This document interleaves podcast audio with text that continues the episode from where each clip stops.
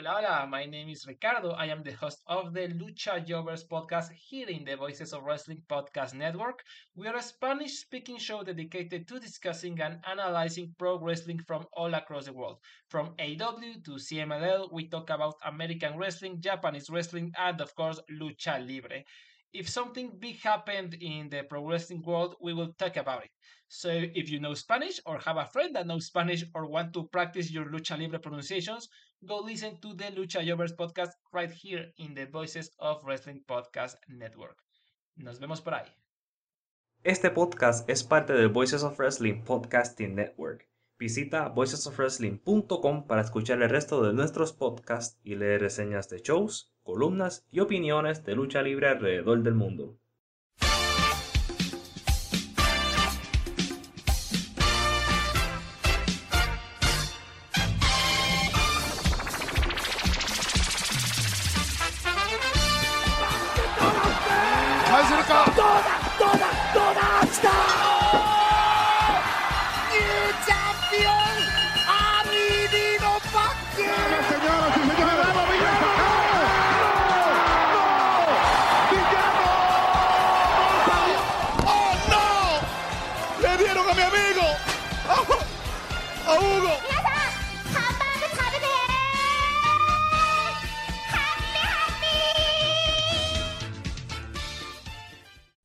Saludos, saludos, ya estamos de vuelta aquí en el podcast de los Lucha Jovers. Pues ah, todo el Royal Rumble, no podemos fallarle a ese evento tan reconocido, tan épico, siempre de gran calidad, ¿no? Este, no, mi, compa Abraham, ¿cómo estamos? Yo todavía estoy pasando, ¿cómo se dice? Mi corazón está latiendo después de, de ver ese gran ángulo al final, final del Royal Rumble. Yo jamás he visto storytelling de esa manera. Yo jamás he visto que, la, que sabe, esto está cambiando cómo se cuenta la historia en la lucha libre. ¿Sabes? La, cuando Roman Reigns le dio la silla a Sami Zayn, spoilers, ay, yo dije, no puede ser, no puede ser.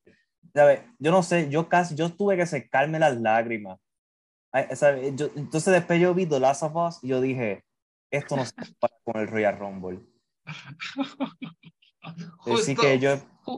justo te iba a decir eso, oye, este, qué buen double feature, ¿no? El melodramón del Royal Rumble con The Last of Us, ¿no? Pura, Ah, pura actuación de cinco estrellas por todos lados.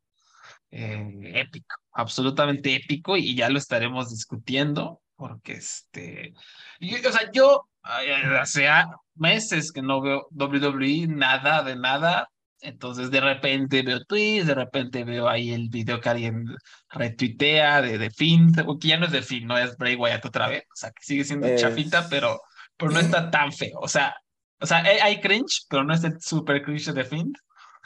Eh, y, y también, o sea, tremendo, tremendo y de alarido lo que, lo que vimos en, en este Royal Rumble. Entonces, yo no sé qué pedo, o sea, yo también iba con esa curiosidad de a ver qué ha sido de ciertos luchadores, ¿no? ¿Qué ha sido de Johnny Gargano, de Pete Dunne, de, de, no sé, de Brock Lesnar?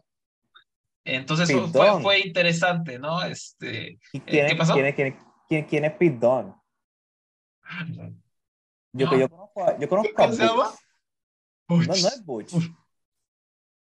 Butch, Butch. Yo no sé quién es, quién es- yo no sé quién es ese Pete Dunne, pero conozco a Butch.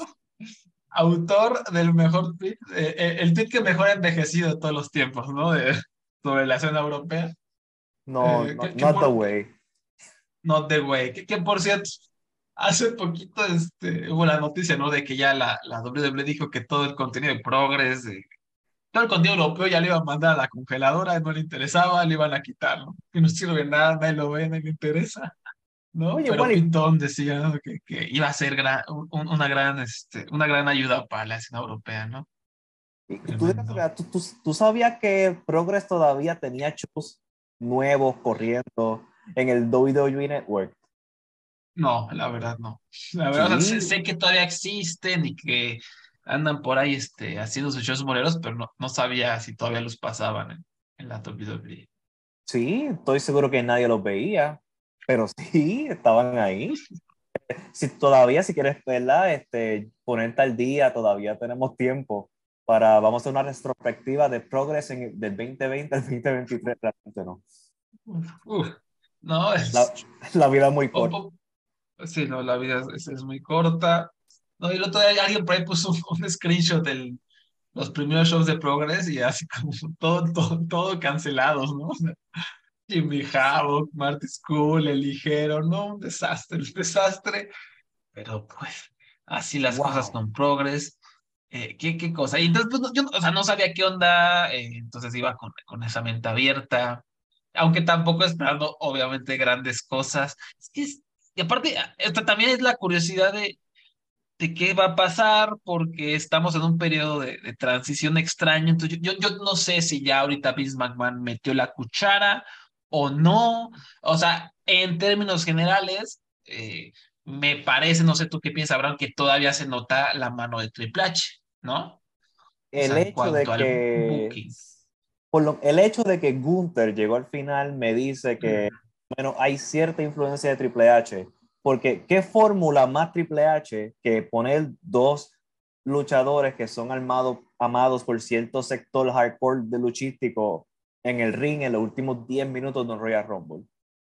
Sí, sí, sí, sí. Pues, ¿sabes? No, no, no, porque en el, un Vince maybe hubiera hecho que Brock Lesnar fuera el penúltimo y que lo hubiera ganado Cody Rhodes de alguna manera y ahí también tiene una futura lucha para SummerSlam algo por el estilo mientras que Cody sí. Rhodes contra Roman Reigns en WrestleMania eso es un booking estilo Miss McMahon yo jamás me voy a quejar de un Brock Lesnar pero tampoco de un Gunther por eso sí te diría que en realidad la, la mano de Triple H y la de Vince no es tan diferente tampoco pero por lo menos me alegra que Gunther tuvo como este espacio super mainstream que todo el mundo está viendo, demostrando quién carajo es él. Sí, sí, de acuerdo. Sí, o sea, como que también comprendí porque esa gente con la que he hablado me dice que ya volvió a ver WWE, que estaban peleados, que ya no querían ver porque todos sus favoritos perdían. Ya desde esta llegada, más bien desde la salida de Vince McMahon, mucha gente como que otra vez empezó a ver y está muy contenta, ya le gustó otra vez, y que a pesar de que, como hemos dicho, pues es lo mismo, eh, no saben crear estrellas, los mismos problemas de siempre, pero sí, o sea, viendo este show en general, sí entiendo por qué esa gente regresó y por qué esa gente está contenta, porque en general hay más, lucha, hay más variedad de luchadores, están empujando a gente un poquito más interesante, ¿no? O sea, vemos facciones, eso me gusta, no sé si ya el, el semana a semana funcione, pero hay muchas facciones, ¿no? Y eso a mí me llama la atención y me agrada y creo que es una bocanada de, de aire fresca, por lo menos, ¿no? Tener ahí que al Judgment Day, que a las, no sé cómo se llama, la facción de Bailey, este, aquí lo tengo. Um, era Control, no, no, Control Delete, ¿no era? No, no, no. No, no sé si sea, sea otra facción. Tengo aquí muchas notas muy divertidas, este, pero a ver si ahorita recordamos el nombre de la facción de Bailey. Y había otra, sí. ¿no? De, de, los hombres, ¿no? Una facción por ahí, obviamente está la facción de Gunther. O sea, eso se nota, creo que le agrega otro, otro, otro saborcito y comprendo a esa gente, o comprendo entre comillas, porque yo jamás vería a esta madre semana a semana, pero comprendo por qué regresaron y por qué se sienten un poco más apapachados por, por Triple H, ¿no? Ahora la, la pregunta es que qué va a pasar con el regreso de, de Vince McMahon, sobre todo ahora que viene el camino a WrestleMania, eh, con la venta, la posible venta a los sauditas de, de la WWE, que este, sabemos es, es, es, este, algo deplorable, pero bueno, ahí también hay que ser realistas, ya todos los deportes son deplorables, o sea, la, Nadal se va a jugar a Arabia Saudita, eh, Barcelona contra Real Madrid en Arabia Saudita, el Mundial de Qatar que acaba de ocurrir, ¿no? Hay mucha hipocresía y también hay que se realiza en todo el mundo también. Este, es, es. El otro día estaba escuchando un podcast sobre el Mundial de Qatar y decían como alguien, no, pues sí, o sea, sí, Qatar es terrible, pero también no se hagan ustedes ingleses que son los santos, no, no se hagan gringos que son los santos que están, están este, vetando el aborto, ¿no? También ustedes son uh -huh. los desgraciados. Y sí, o sea, sí, de todos lados son los desgraciados, entonces. Pero bueno, en, en Arabia Saudita y Qatar está más descarado el sports washing, ¿no? El utilizar el deporte para limpiar su, su figura y todos los deportes ya están manchadísimos, entonces yo, yo, yo tengo curiosidad de cómo va a reaccionar el público, yo, yo creo que si sigue así como el booking como está, la gente va a seguir feliz de la vida, pero ya cuando se empiece a ver otra vez la mano de Vince McMahon va a ser cuando se quieran como apartar de nuevo. Y es que también eh, quería hacer este ejemplo, ¿no? O sea, porque de alguna manera sí comprendo al fan de la WWE que sigue viendo, a pesar de toda la basura que hay y a pesar de que los vea a comprar los, los árabes, como que más o menos comprendo eh, yo como fan del, del Tottenham, yo soy fan del Tottenham, para los que no ven fútbol, no sé si tú, tú ves, no ves fútbol, ¿verdad, Abraham? No, no. Soccer. No, no. El, el, Tottenham es este equipo Inglaterra, de hecho Finn Balor le va al Tottenham, dato curioso, que es, nunca ganan, no hemos ganado un trofeo décadas, o sea, nunca ganamos ni madres, eh, pero tenemos mucho dinero, o sea, el equipo tiene bastante dinero, siempre está como en el top 6, top 5, top 6 de la Premier League, que es la, la liga inglesa de fútbol, es la más poderosa. Entonces, este, nunca ganamos nada y es muy frustrante porque hay varo para comprar jugadores buenos, pero eh, nuestro dueño es muy conocido que es un tacaño asqueroso y negociar con él es horrible, ¿no? Eh, entonces somos como, se supone que debemos ser buenos, por nosotros. El caso es que hay rumores de que va, nos va a comprar algún, no sé, alguien de Qatar o alguien de Arabia Saudita o alguien así, ¿no? Y estaba escuchando igual un podcast y alguien que dice, es que el problema es que ya nos tienen, o sea, estamos tan involucrados emocionalmente con este club, o sea, hemos sufrido tanto con este club y amamos tanto a este club, hemos celebrado sus victorias y, que a pesar de que nos compre alguien va a ser muy difícil desapegarnos, porque llevamos tantos años amando y apoyando esto y hemos sufrido tantas emociones al lado de este mendigo club, buenas o malas, que a pesar de que nos compre, o sea, va a ser muy difícil que nos desapeguemos porque ya hemos pasado todo esto, ya es como una relación tóxica, ¿no? Este, y es cierto. ¿no? Lo, mismo hace poco pasó. Eh, el, otro equipo inglés que se llama Newcastle lo compró literalmente Arabia Saudita. O sea, el Newcastle ya es un equipo Estado. O sea, ya es el equipo de Arabia Saudita, este, pero en Inglaterra con jugadores que no son árabes, ¿no? Digámoslo así. Y pues muchos eh, este, fans, pues ahí se quedaron. ¿Por qué? Porque su equipo de toda la vida. Entonces, esto, digo todo esto porque de repente sí como que entiendo al fan de WWE, que aunque le, le den la mierda que le den, como que es todo lo que han visto a lo largo de los años, es a lo que están acostumbrados, es lo que les gusta, es lo que les, despierta emociones y les ha dado grandes alegrías y también grandes enojos a lo largo de los años. Entonces existe ese apego. Entonces, no creo que porque los compre Arabia Saudita dejen de ver, ¿no? Entonces, como que nos, nos tiene agarrados por las bolas. O sea, esto es lo que quiero llegar, es que los deportes y nuestro, nuestra pasión y nuestra fanaticada ya, o sea, nos tiene agarrados por las bolas porque pase lo que pase, vamos a seguir viendo, ¿no? Y va a ser como difícil sacarnos, ¿no? Digo, y, y más estos fans de WWE que se atravesaron por esta época han pasado estos que cuántos años ya llevan de ser literalmente basura del más bajo de WWE como cuatro o cinco ya, ¿no? Desde 2018 yo diría, Abraham, que ya están por Si yo te diría que sí 2018, que también depende de tu perspectiva. Porque a ti no te gusta lo que el, el, producto de WWE, estamos hablando de muchos años más, 15 años atrás. Que sí. sí, porque si no fuera por Ring of Honor, y, o, o, o TNA, muchos fanáticos se hubieran ido 100%. Este, Pero, eh, por lo menos para mi gusto, yo diría que 2017 y 18, que eran los años de Daniel Bryan y The Shield, cuando eso se fue como que dañando poco a poco hasta lo que es hoy día, que es irredimible, yo creo, hasta el momento. O posiblemente yo lo crecí. Sí, sí, yo así, yo sí lo veo también. Creo que 2018, tal vez 2019, fue así como el pum, el parteaguas que ya todo se fue a la mierda. Eh, pero si sobrevivieron todo ese periodo y siguen viendo, pues una compra de árabes ahorita no los va a cambiar de opinión. Bueno, y técnicamente ellos todo, tienen, ellos todos los años reciben 50 millones de dólares por hacer un show en Arabia Saudita. So, hacen dos año, ellos reciben 100 millones al año del gobierno de Arabia Saudita ya. Este, para hacer show que si Crown Jewel y, y no me acuerdo, el Great Royal Rumble, ese tipo de show que hacen por allá, este, para hacer este, alma de propaganda para el gobierno de Arabia Saudita hasta el 2030. Así que el, si terminan comparándolo a los saudis, que yo, que eso parece que se está dirigiendo hacia ahí, no me sorprendería y si los fanáticos no se molestaron con, con esta empresa recibiendo 100 millones al año de ellos, que lo compren, no se van a ir. ¿Cuál es la diferencia? Va 100% el, que me da pena una persona como Sami Zayn, que debido a su, a su linaje, ¿verdad? Como tiene familia siria, él no es permitido entrar a los shows de Arabia Saudita. Así que ese, quién sabe qué pasaría en ese momento, pero vamos a ver qué pasa si lo compran. Y también otra cosa que, que he reflexionado en los últimos meses, como eh, que creo que se subestima también porque la sigue tanta gente viendo WWE, porque también Peacock, sé que hay, hay solo son los eventos eh, importantes, ¿no? Pero tener ese acceso es muy importante, ¿ya? Porque nada, te acuestas en tu, en tu sofá, en tu cama, prendes la tele, picas un botón y ahí está el show. No tienes que hacer otra cosa. Y a lo mejor es muy reductivo, muy flojo, pero a veces es lo único que quieres hacer, es muy fácil ya acceder. O sea, yo no veo tanto ya New Japan ni AEW porque no hay manera accesible que yo me eche en mi cama y me ponga a verlo.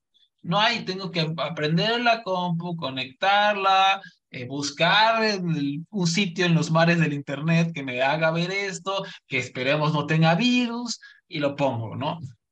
En cambio, pues tú agarras control, pam, pam, pam, pico, WWE. ¿no? Entonces, ese aspecto de la accesibilidad es muy importante, es muy, muy importante. Sí me he dado cuenta, ¿no? En los últimos meses, ¿no? Que digo, ah, que, o sea, quiero ver Dragon Gate, pero qué hueva, su, para empezar carísimo, ¿no? Eh, búscala en los bares. Eh, ahora a ver si es el show, ah, este, el título está en japonés, ah, a ver si lo subieron a, este, a tiempo, ¿no? Entonces todo eso, pues, dices, en vez de gastar todo ese tiempo, veo una película, veo otra cosa, ¿no?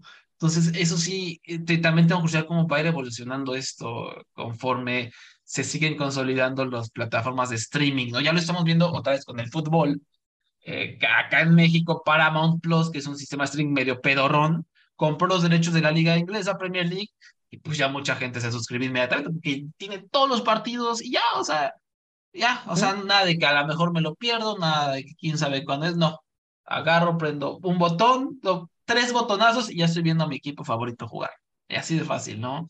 Y estoy esperando a que más ligas empiecen a hacer lo mismo. Ya sé que en Estados Unidos, por ejemplo, la, MLS, la, la, liga estadounidense, ya está en Apple TV, ¿no? No me acuerdo qué otra cosa ya está en Prime Video. Entonces, no sé si esto vaya a ocurrir con, con eh, la lucha libre este, en general, ¿no? Aunque creo esto eh, afecta más a la gente más casualona, ¿no? A los hardcore que vamos a buscar, ¿no? En los mares, ¿no? Pero para realmente creo que llegar a más gente sí va a ser importante como esos, eh, esa accesibilidad, ¿no? Siento yo, ¿no? Ha sido mi conclusión de esos últimos meses. No sé qué opinas, Abraham. Sí, especialmente por ejemplo, eh, Latinoamérica tiene un vacío grande de algo que no sea WWE. Sí, sí, Ahora mismo AEW, por ejemplo, se fue de México de manera legal. Solamente él pagando la suscripción de Fight de 6 dólares al mes y no es algo que todo el mundo va a hacer. No importa cuán bueno sea el producto, ¿sabes? Porque los últimos Dynamite, yo te digo que han sido excelentes, pero no todo el mundo va a pagarlo. Este, y ese tipo de accesibilidad, especialmente si quieres vender pay-per-views fuera de Estados Unidos. Este, y a pesar de que sea fácil, sí, le, que técnicamente buscar alguno de estos videos cuando son de Japón, no, pero cuando son de Estados Unidos, sí. Pero este, es más fácil, ¿verdad?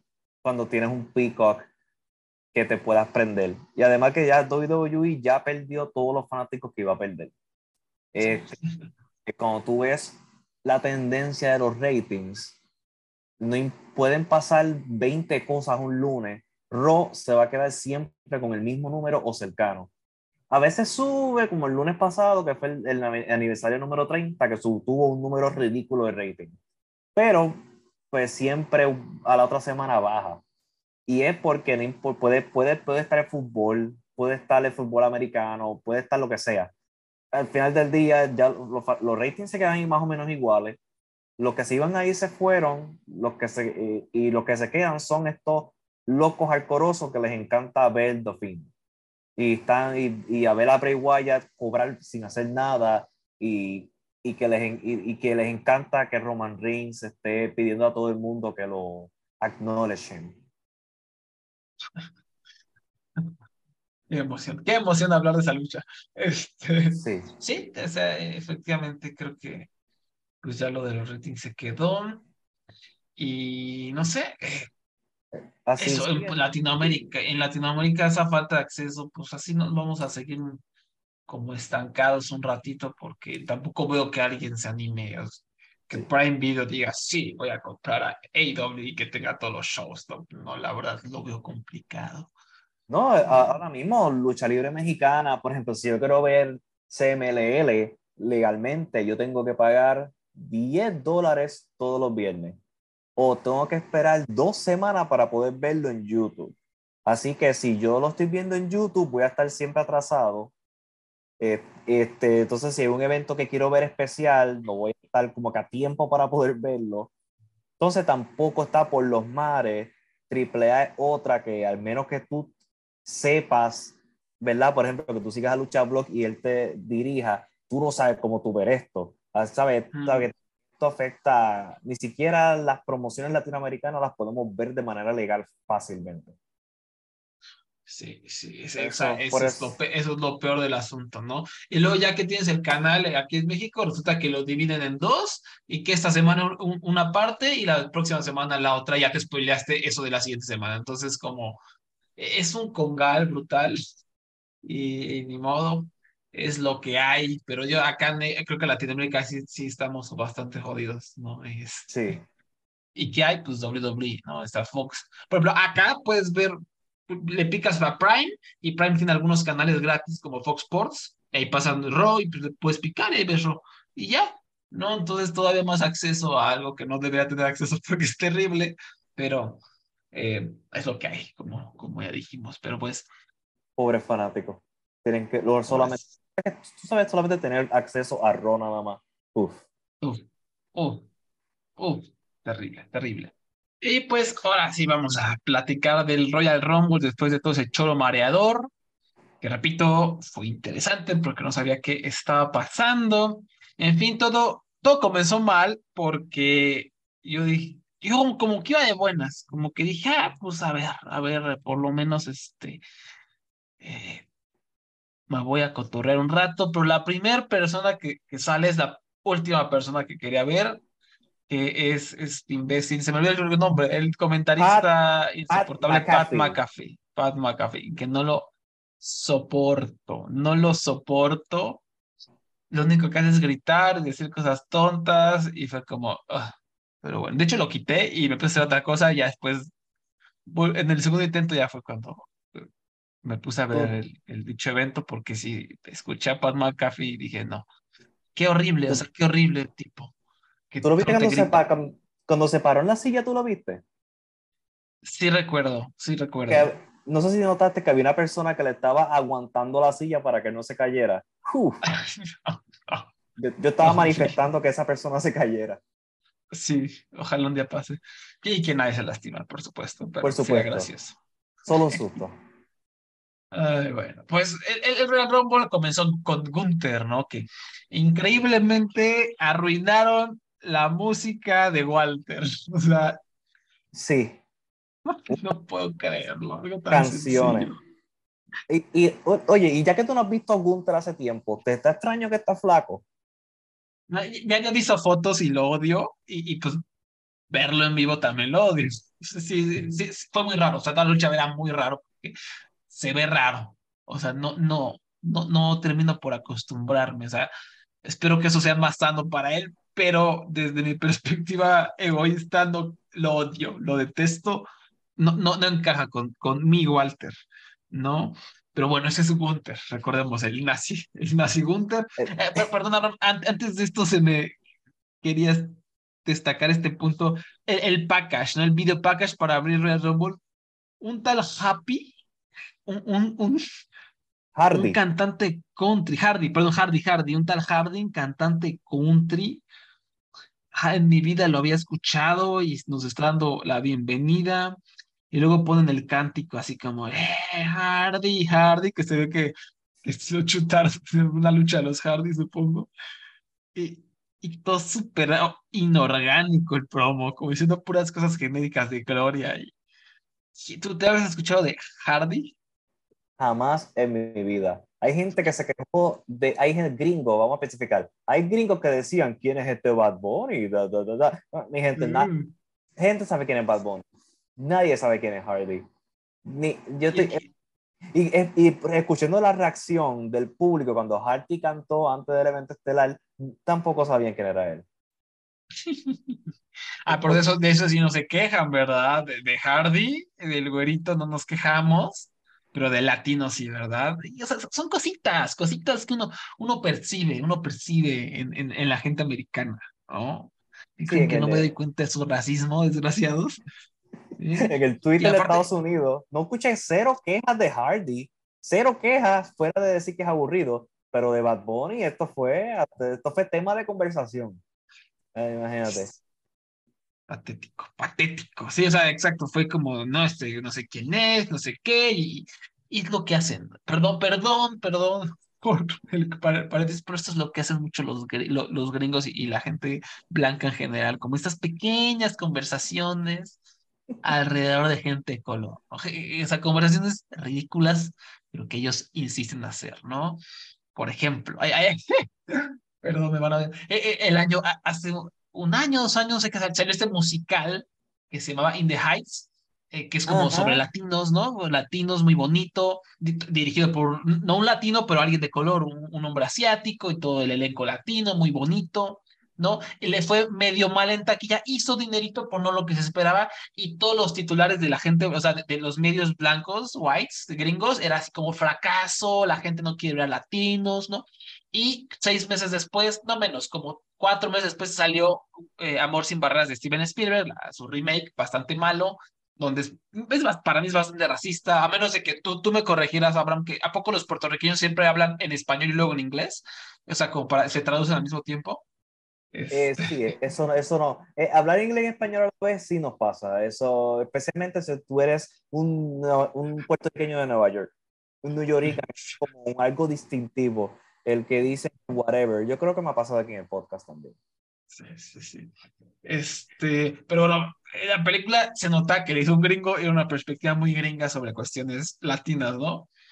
Y esta película le fue del carajo, le fue del carajo en la taquilla, peor que a In the Heights, pero como esta la hizo un hombre blanco, todos los titulares era público, este, decepción, o sea, le echaron la culpa al público y no a la gente latina, a pesar de que era una narrativa latina, como la hizo el hombre blanco, es como, ah, sí, esta película no es un fracaso, es culpa de la gente que no la fue a ver. E In the Heights, que sí es totalmente gente de color, película fracasada de latinos, ¿no?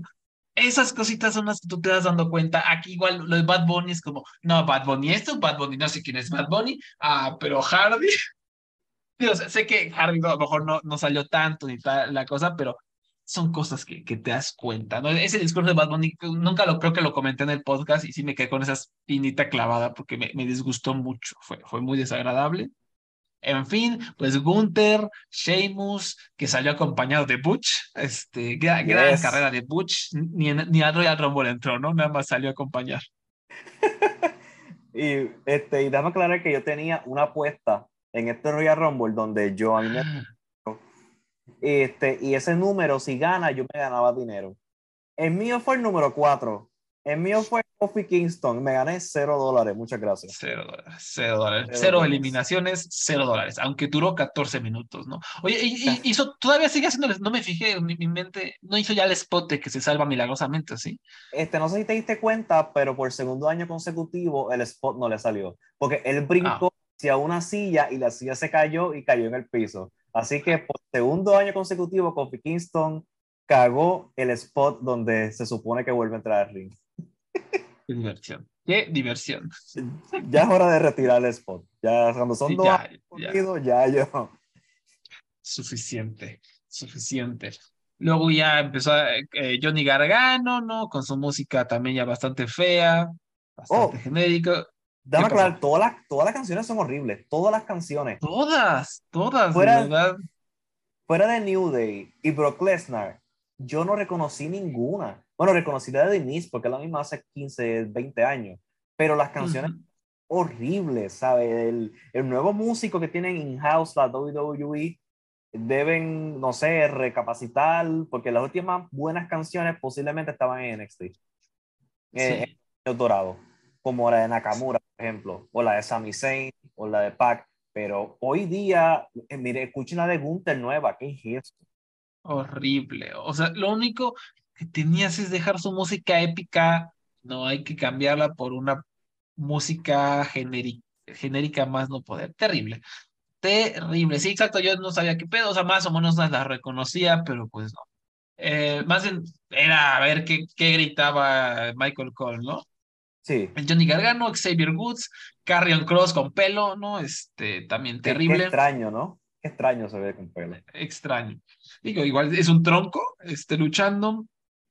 Chad Gable, que veo que tiene su, su stable, su, su facción, como el, el alfa, no sé qué, Con Otis. con el Otis, Otis, ¿no? Qué gran equipo de Percebes. Qué, qué, qué- qué desperdicio Chad Gable, de verdad. Drew McIntyre, igual, ah, su música empieza con un, como una espadita, ¿no? Haciendo, porque recordemos que cargaba la espada a todos lados este muchacho. Y nunca lo usaba. Esto una vez rompió las cuerdas del ring no. Ah, ¿verdad? Una vez. Sí, sí, sí, sí, sí. Sa- Santos Escobar, ¿no? Eh, gimmick irresponsable, como ya se ha dicho mil veces. Eh, Angelo Dawkins, que estoy sorprendido que, que todavía exista. Brock Lesnar, que ya trae todo el look. Ya, ya de hace rato, ¿no? Ya trae el look de granjero este, retirado. En Eh, este y momento para de mí otra vez- lucha, Ujú.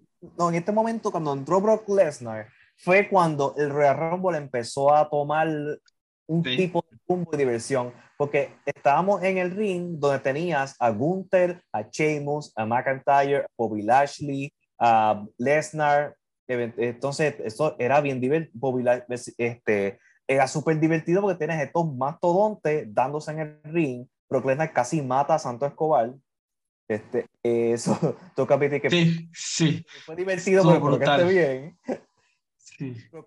Todavía, yo no sé cuántos fanáticos quedan, pero yo todavía amo a Lesnar. Y, y a- yo hasta admiro que es el de las pocas personas que tiene a Vince por las bolas, donde él hace dos minutos de trabajo y cobra más que 30, otros 29 hombres. Yo, también te iba a decir lo mismo de que Brock Lesnar, dije, ah, por fin una estrella, o sea, se siente como todavía el poder de estrella, se siente alguien que te va a patear el trasero, todavía tiene eso, ¿no? Y más cuando parece que casi mata al pobre del fantasma, exactamente, aunque inmediatamente tuvo un careo con Gunther, pésimo, de la verga los dos, porque como que lo hicieron antes de tiempo y tenían que esperar a que, a que el reloj corriera para la siguiente entrada y no supieron qué hacer, se quedaron como todos mecos, como viéndose durante 30 segundos, pero no se querían pegar y, y se vio terrible. Eh, que, que no fue la primera de Gunther, ¿eh? Gunther tuvo varias que se vio mal, se vendió como con las nalgas, pero bueno. Eh, después es, eh, ah, entró Lashley, ¿no? El, el, ¿cómo se llama? El Destroyer, no sé cómo se llame. Su El que apodo. fue que el, el que terminó eliminando a Brock Lesnar. Sí, sí, sí, de, de Mighty, de Mighty Bobby Lashley o algo así, ¿no? Sí, sí, Y- y aparte- a dañar la diversión. Y aquí te, chale. Eh, eh, Baron eliminó, sí, eh, Baron Corbin, que ya es de un acto de comedia totalmente, ¿no? Por lo que veo, todos se, burlaron, lo, lo sacaron inmediatamente. Ja, ja, ja, jijiji. Seth, ya no es Seth Rollins, es Seth freaking Rollins. Porque ese es su apellido, freaking. Freaking Rollins, que por cierto, este, de una vez aquí lo tengo apuntado. Más tarde en la velada pasaron un comercial de Applebee's, ¿no? Este- de esta cadena de Oh. restaurantes.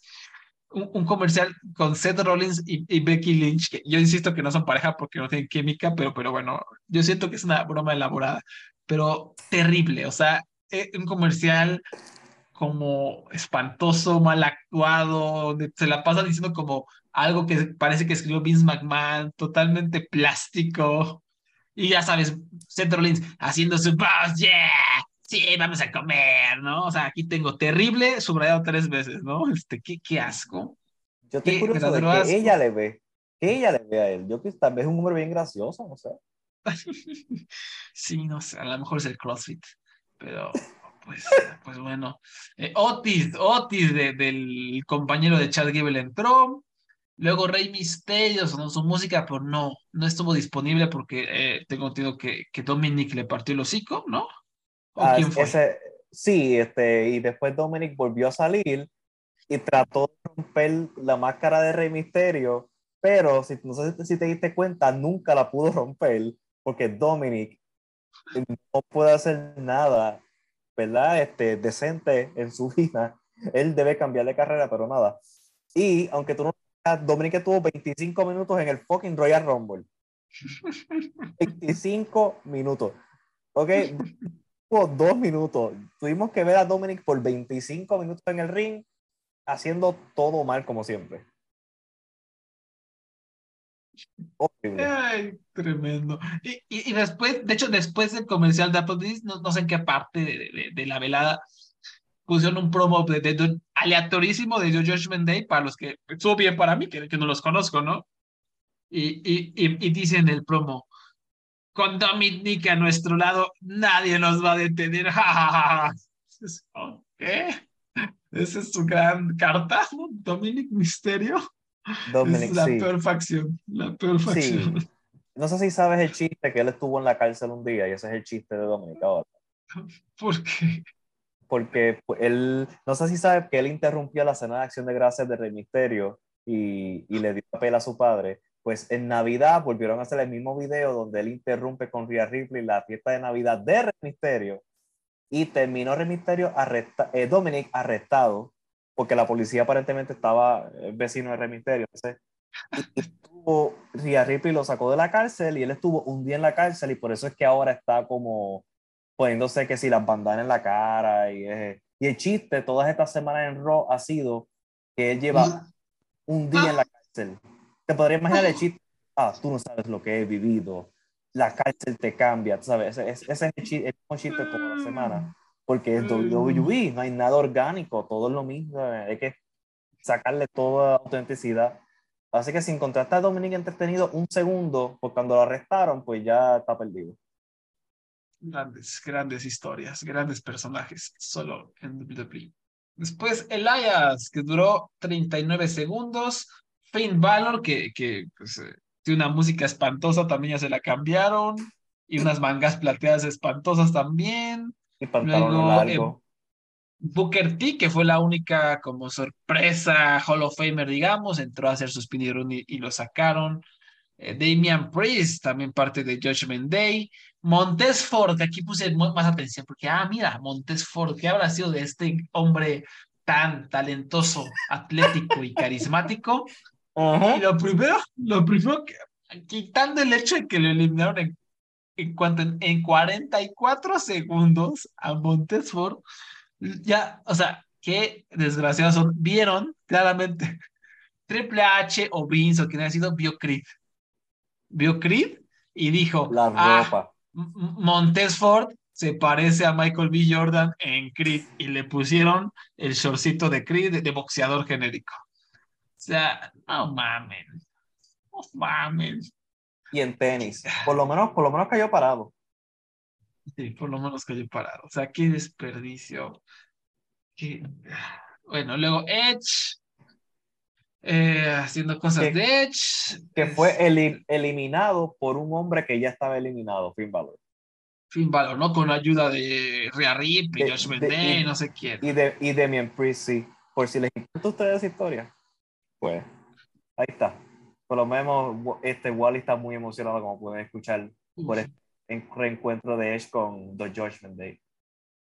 Uh, Uf, qué emoción. Grandes este, Shakespeare, Max Shakespeare. Ahí salió Beth Phoenix y encaró a Rhea Ripley, shalala, ¿no? Ah, este, Austin Theory, que ni, me acuerdo que ha entrado, la verdad no me puse atención. no es, esa, es la, esa es la historia de vida de Austin Theory. Sí, sí, sí, sí. El Theory. Almost, que pues ahí grandote. Braun Strowman, ¿no? Que el choque de los monstruos, ¿no? Eh. Ricochet, que al parecer es compañero de equipo de Braun Strowman. Eh, es que estoy intentando descifrar mi letra. Este, el número 29, 29 es el gallito de Dorado, Puerto Rico, Logan Paul. Desde Puerto Rico, evadiendo impuestos, Logan Paul, por supuesto. Logan Paul, sí. Ley 22 en acción. Y aquí lo triste, mi gente, es que él también, o sea, como Brock Lesnar fue de los pocos que lo hicieron como, como una estrella.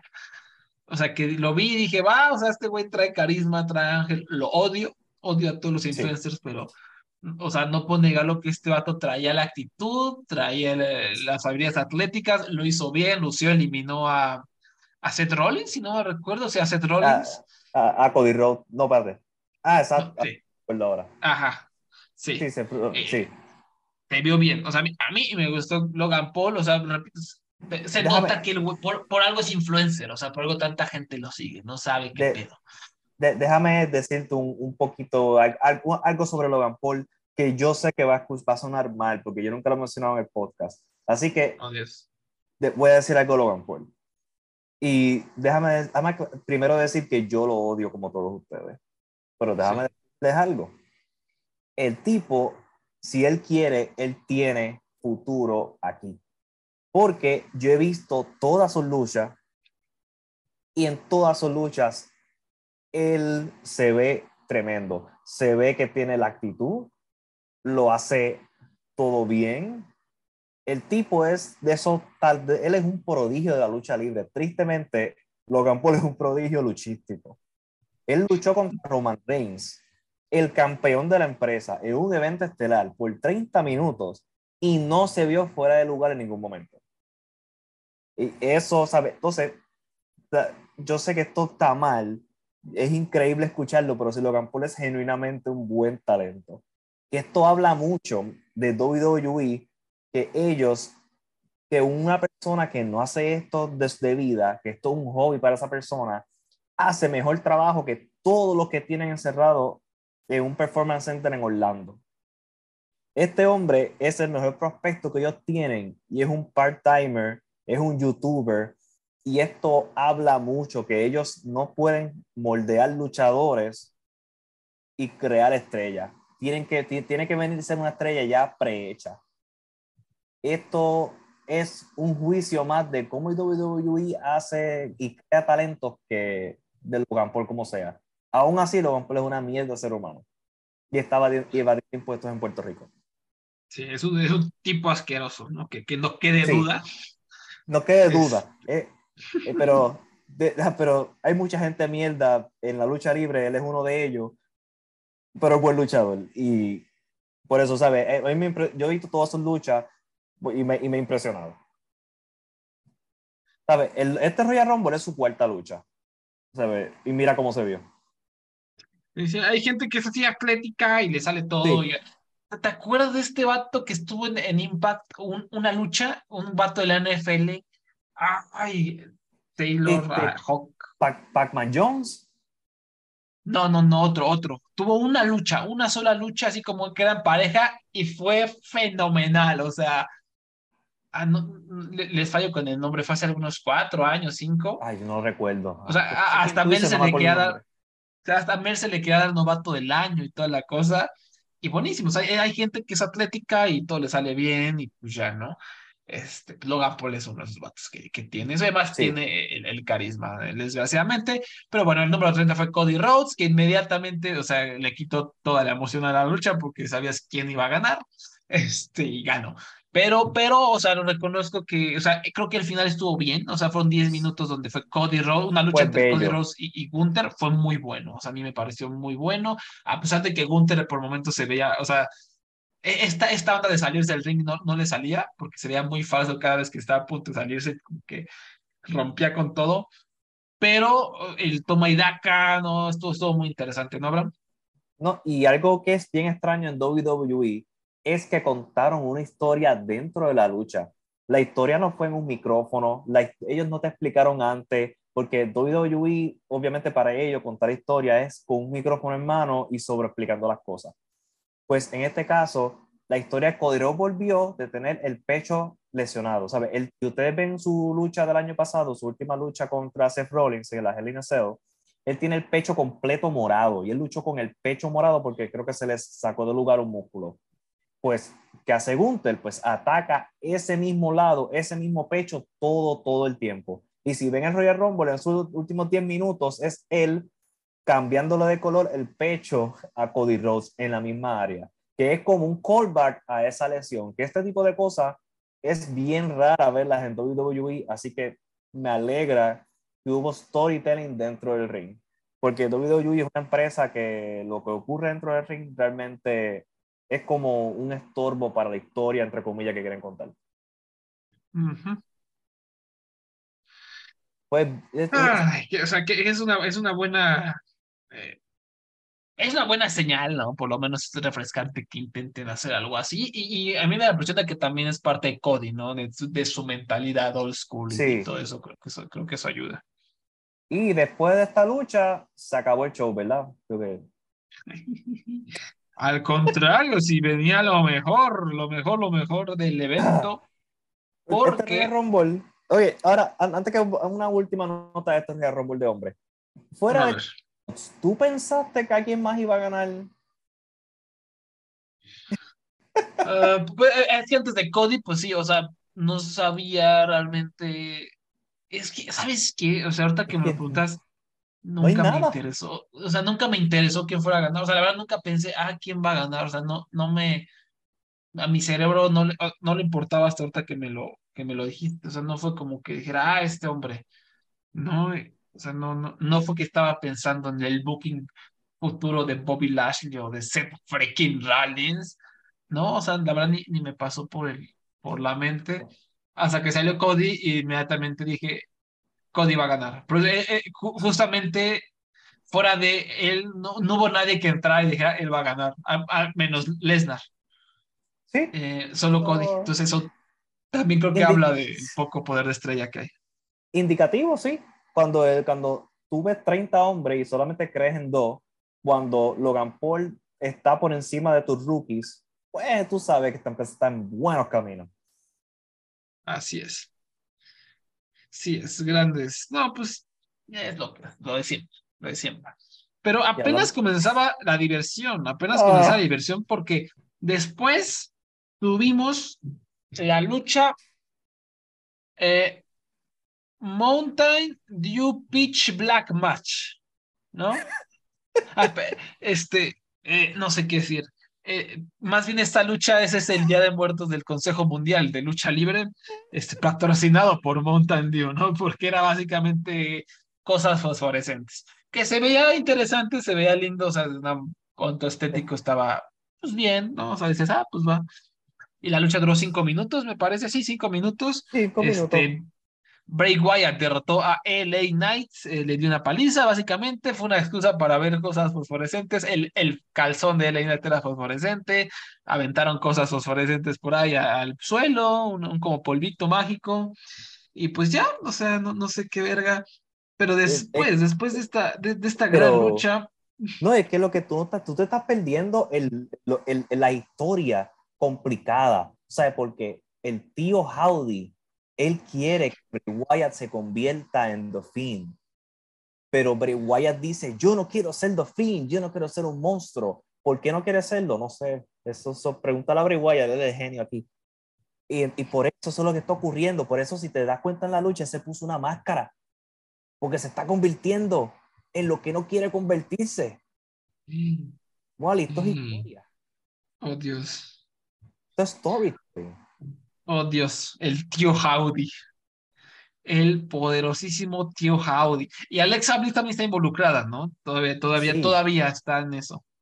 Es que se está en la, en la próxima lucha vemos que está siendo seducida de nuevo por los poderes de The Fiend y Bray Wyatt y el tío Howdy. Que el tío Howdy le brincó encima a LA Knight y falló como, como por 10 metros. Ay, el tío Howdy. Ese tío Howdy siempre metiéndose en problemas. Eh, tío Howdy. Y, eh, sí, es, el tío Howdy. Howdy, este, Y si te digo que el tío Howdy es Bo Dallas. Te lo creo. O sea, ¿él sigue en la empresa, Bo Dallas? No, pero tal vez fue no. Porque si te das cuenta, Bray Wyatt realmente es de esta gente bien inteligente en la empresa porque él está cobrando desde septiembre y él solamente ha luchado una vez y lo que hace él es cosas en el ring, historia, porque y lucha cinco minutos en el pay-per-view. Historia, Wally, historia. Él hace historia, sí, él, es un gran narrador, es un eh, Brandon Cronenberg moderno, es este, eh, no sé, es como un Yo- genio, yo- un genio mal- malentendido. Él, él ya tendrá que estar escribiendo libros como Stephen Hawking. Él ya sabes que es- tiene todas estas grandes historias sí, que no van a ningún lado, pero según él son muy buenas. y nadie las entiende, solamente gente en Reddit. Pero, y, y la audiencia está muerta cuando están estas historias, pero a alguien le gusta, está, paga, está cobrando. Yo, ¿sabes? So, básicamente los hombres más, in- más inteligentes en esta empresa son Brock Lesnar y Bray Wyatt, porque cobran y no luchan. Efectivamente, efectivamente. Muy bien. Gran- o sea, son inteligentes, son inteligentes. Ay, Dios, qué cosas, qué cosas de la vida. Después tuvimos esta, esa lucha eh, genérica entre eh, Bianca Belair, derrotó a. Alexa Bliss en siete Ah. minutos. El público estaba bastante dormido, aunque digo, eh, Michael Cole o los otros babosos dijeron algo como Alexa está poseída, ¿no? Sí. Está algo de la persigue, ¿no? Un, un ente oscuro, ¿no? Interesante historia, interesante. Ay, Dios mío. Esto Y tengo entendido que, que, eh, que Bianca Belair ha sido campeona desde WrestleMania pasado, algo así escuché que dijeron. sí, entiendo que sí, sí, todavía no ha perdido. Ah, qué bueno, bien por ella. Ay, pero qué horrible. Este, yo, yo, Bray Wyatt a mí me, me da bochorno, me da cringe, me dan ganas de apagar el televisor.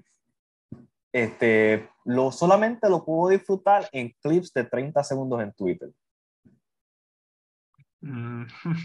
Está- Es está precisamente, y, y es lo que yo veo es mucho en Twitter que la gente retuitea y Bray Wyatt, yo no lo, no lo entiendo. No lo entiendo. no, eh, eh, es una... tú- claramente tú y yo no somos...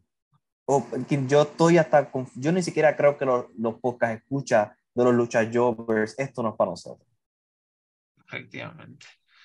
Ah, fin. Como pueden ver, hemos perdido, el- hemos perdido nuestra alma desde que Gunther perdió contra Cody Rhodes. Sí. Ahora, Rumble de mujeres. Quiero saber quién fue para ti la estrella del Royal Rumble. Tengo algo positivo que decir sobre el. Royal Rumble de mujeres, te, te, te- te sorprenderá decirlo. Entonces, pues, el, el Royal Rumble de mujeres, que, a ver, primero voy a ser positivo porque la- la- no, no es que le haya puesto atención, la verdad está trabajando y esto lo puse de ruido de fondo, pero creo que un aspecto positivo de lo que ocurrió en este Royal Rumble es que todas las luchadoras eran como del roster o de NXT o gente que ya está en la empresa, a diferencia de eventos pasados que de verdad no tenían con qué, que era tristísimo. Entraba Summer Rae y era como, aquí viene la leyenda de la lucha libre, Summer Rae, y era como, ¿qué? ¿No? Y, era un desfile de leyendas que terribles, que nunca fueron leyendas, Kelly Kelly, eh, la, no sé si Laila creo que nunca salió, ¿no? Este, todas ellas, ¿no? Melina, eh, y, y no, ahora solo estuvo Michelle McCool, que de hecho creo que estuvo, que siempre es la que está como muy fit, siempre está como en forma, Sí, y estuvo interesante por lo menos lo que hicieron, que ella estaba literalmente en ringside, y la tomaron al principio, ¿no? Aquí está Michelle McCool viendo la lucha, ¿no? Y sonó su música y entró, por lo menos estuvo un poquito creativo. y la Y ya, 30 o sea- fue una invitada también. Este, ya quiero hablar de esa 30, pero ah, Eh, pero sí, o sea, no, no hubo como las leyendas. Creo que eso habla de que por lo menos esta escena es un poco más saludable, ¿no? ujú. Que, que- que en años pasados. Sé que muchas de esas personas no son grandes luchadoras ni nada, pero es, es mucho, o sea, es mucho más emocionante y creo que habla de un buen futuro. Ahora, eh, que el booking haga algo con, con ellas, pues lo veo complicado. En fin, pues la primera en entrar, la número uno fue Rhea Ripley, ¿no? De Judgment Day. Después vino Liv Morgan, que también está muy popular, duró bastante. Ambas duraron hasta el final, ¿no? Eh, Sí, hasta el final. Pero las últimas, estoy- correcto. Muy interesante que hicieran eso, ¿no? Creo que no es muy frecuente que pase, ¿no? Que la una y la dos sean las últimas. Eso estuvo chido. Dana Brooke, que, que de alguna manera sigue aquí echándole ganitas. Diosito me la bendiga. Emma, que regresó a la empresa. Yo todavía no entiendo porque ella tiene nombre, su nombre real es el nombre perfecto de lucha libre. Tanil Dashwood. Mientras tanto, Emma. Emma. Eh, Oh, Por lo menos no es. Emalina, ¿te acuerdas? De Emalina. Ay, Emalina. Que nunca hizo su debut. Emalina nunca hizo su debut, si no me equivoco. Nunca. Como dos meses de Este- promos de, de Emalina y nunca salió la famosa Emalina, que te- yo tengo entendido que los escritores no te dan un carajo de, de idea de qué hacer con Emalina, más. Entonces por eso cada semana alargaban y alargaban y ponían promos de Emalina, pero en realidad no sabían qué hacer con ella hasta que la despidieron y nunca vimos a, la famosa Emalina. Ay, no. estuvo en Impact con su nombre, que es Tenil Dashwood. Lo sigo repitiendo porque ese nombre me encanta. Si yo tuviera un nombre así. Yo, yo fuera luchador. Sí, está, está chido, Eso, está chido. eso es un nombre hasta de, boxea, de boxeadora. Puedes poner eso en un marquee, como que hoy, Tanil Dashwood contra no sé quién. Eso es tremendo. Sí, sí, está chido. Shayna Baszler, que, que por ahí anda también, pateando trasero, no eliminó Está nadie en viva. esta ocasión. Bailey, ¿no? Que así aquí lo tengo apuntado. Es la líder de Damage Control, Control, Damage ujú. Control. Que está chida su facción, es Dakota Kai y, y gente que se maquilla, ¿no? Mucho. Que por cierto, también, ¿qué, qué pedo? ¿Por qué todas están maquilladas de la, o sea, como, como metaleras, así como con unos ojos góticos? O sea, ten- yo creo que es porque a Triple H le maman las góticas, ¿no? Porque como es bien sabido, cada vez que hay alguien malvada, todas empiezan a vestir como góticas de, de acá Sí. del Chopo. Este, pero Es, qué- es siempre, es bien extraño ridículo. siempre. Este maquillaje de las mujeres de WWE siempre ha sido como medio extraño para mí. Como que no sé Sí. si yo, como que se ven más naturales en otras empresas y entornos. Sí, o sea, exacto, como que aquí les dicen, ah, tienes que destacarte, ¿no? Maquíllate un chingo para destacarte, en vez de confiar en, sus habilidades naturales. Pero Ajá. bueno, sí, harto maquillaje, bien por ellas. Después vino, entró, perdón, V5 de nuestros amigos de Hit Crew, que, que me gustó que Michael Cole se la pasó burlándose de nuestro amigo Money, ¿cómo se llama? El baboso. Este, hit, hit fuera. No, este, Ay, Dios mío, se nos fue el nombre de nuestro amigo que, que desde que no- brincó nuestro archienemigo. Sí, nuestro Sí. archienemigo. Eh, eh, Dola, Top Dola. Top Dollar, ah, sí, Top Top Dollar, amigo de podcast Top Dollar.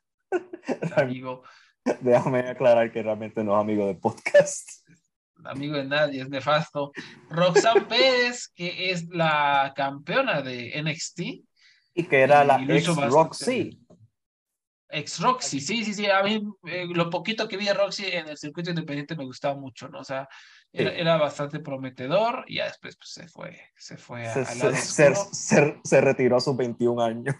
de los 23, Pero me gustó lo que, lo que vi aquí, o sea, creo Sí. que se, se ve mucho el potencial, creo que es una buena luchadora. Después Me- Dakota Kai, también de Damage Control. eh, la verdad no hizo gran cosa, pero estuvo ahí. Más bien como que todo Damage Control estuvo echando bolita, ¿no? Estuvo echando Sí, bolita un buen rato. Sacando, o sea, sacando personas en equipo hasta que entró este, este, Asuka fue una de ellas de la que entró y Becky Lynch que entró a darles a, a sus ex amigas. Ujú. Eh, y, y Yo Sky, que es Yoshirai, su nuevo nombre, para los que no lo sabían como yo. Natalia, como siempre, ahí sigue este, dormitando en la empresa. Jamás, ella perpetuo lleva como de limbo. 20, 20 años, yo creo que ya lleva ahí, de verdad no sé. Ella, ella todavía, esta peculiaridad que uno escucha la canción, uno se emociona y, y después se acuerda que no.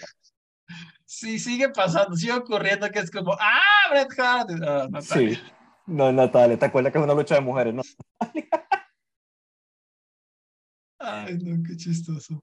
Eh, Luego, después de, de Candice LeRae también entró y después Soy Stark, que también está en NXT. ¿Quieres saber una historia de Zoe Stark en NXT? Ella, No, ella tuvo un segmento con Io Sky en NXT, donde Io este, la invitó a comer a un restaurante japonés y ella estaba como que en shock porque estaba comiendo sushi. ¡Uy, sushi! ¡Qué cosa rara!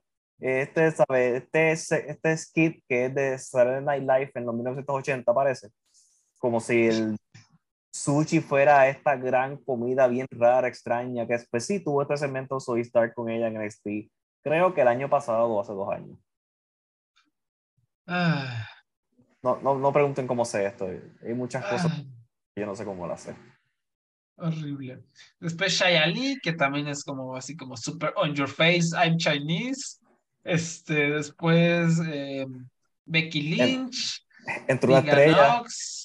Tegan Nox no sabía que estaba aquí, no sabía que todavía luchaba, solo sé que se le- lesiona. ¿No estuvo en AEW y se lesionó o lo aluciné? No, no, no, ella nunca fue. Ok. Ella se lesionó en NXT, volvió, se lesionó otra vez, fue despedida y volvió.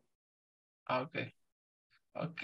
Ah, ya vi por qué hace rato dijiste controlar su primo, no sé qué, es que Damage Control es Damage Control, ¿no? Como Sí, por teclado. eso.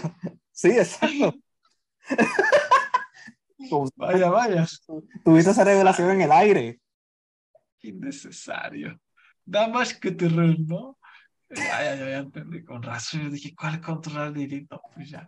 Este, Asuka entró, y es, es como su regreso, ¿no? Porque la gente estaba muy emocionada y Michael Cole que regresó, que algo le pasó, pues Asuka vino y también bastante bien, ¿no? Pateando trasero, aunque Sí, la verdad. Y, y vino ¿qué- pin- qué pasa? Kana en Japón. Pinta, sí, sí, sí. Cuando siempre. ella estaba en Japón, pues volvió con un estilo diferente. Muy bien, muy bien. Piper Niven, que también me había olvidado de ella, también como que duró bastantito en la lucha, le- se vio bien. Y después otra impresionante, impresionante, Tamina, no puede ser que siga luchando. ¿Por qué? Bueno, yo, ¿Por yo, te- qué? yo puedo, sí. yo puedo, te puedo contestar esa pregunta, pero ¿realmente queremos discutir esa pregunta ahora? Sí, sí, sí, es cierto. este. Sí, sí. Ah, un homicidio. O hay un homicidio, un padre. Tiene que, fin. tiene que ver con el homicidio. Yo me imagino que puede ser que sea un favor de, del señor Vince McMahon, ¿verdad? Con el, el homicidio que pueden cubrir, pero está bien. Eso es Sí, tema sí, sí. de otro día. Otro día hacemos un podcast de la, de la ser humano horrible que es Vince. Híjole.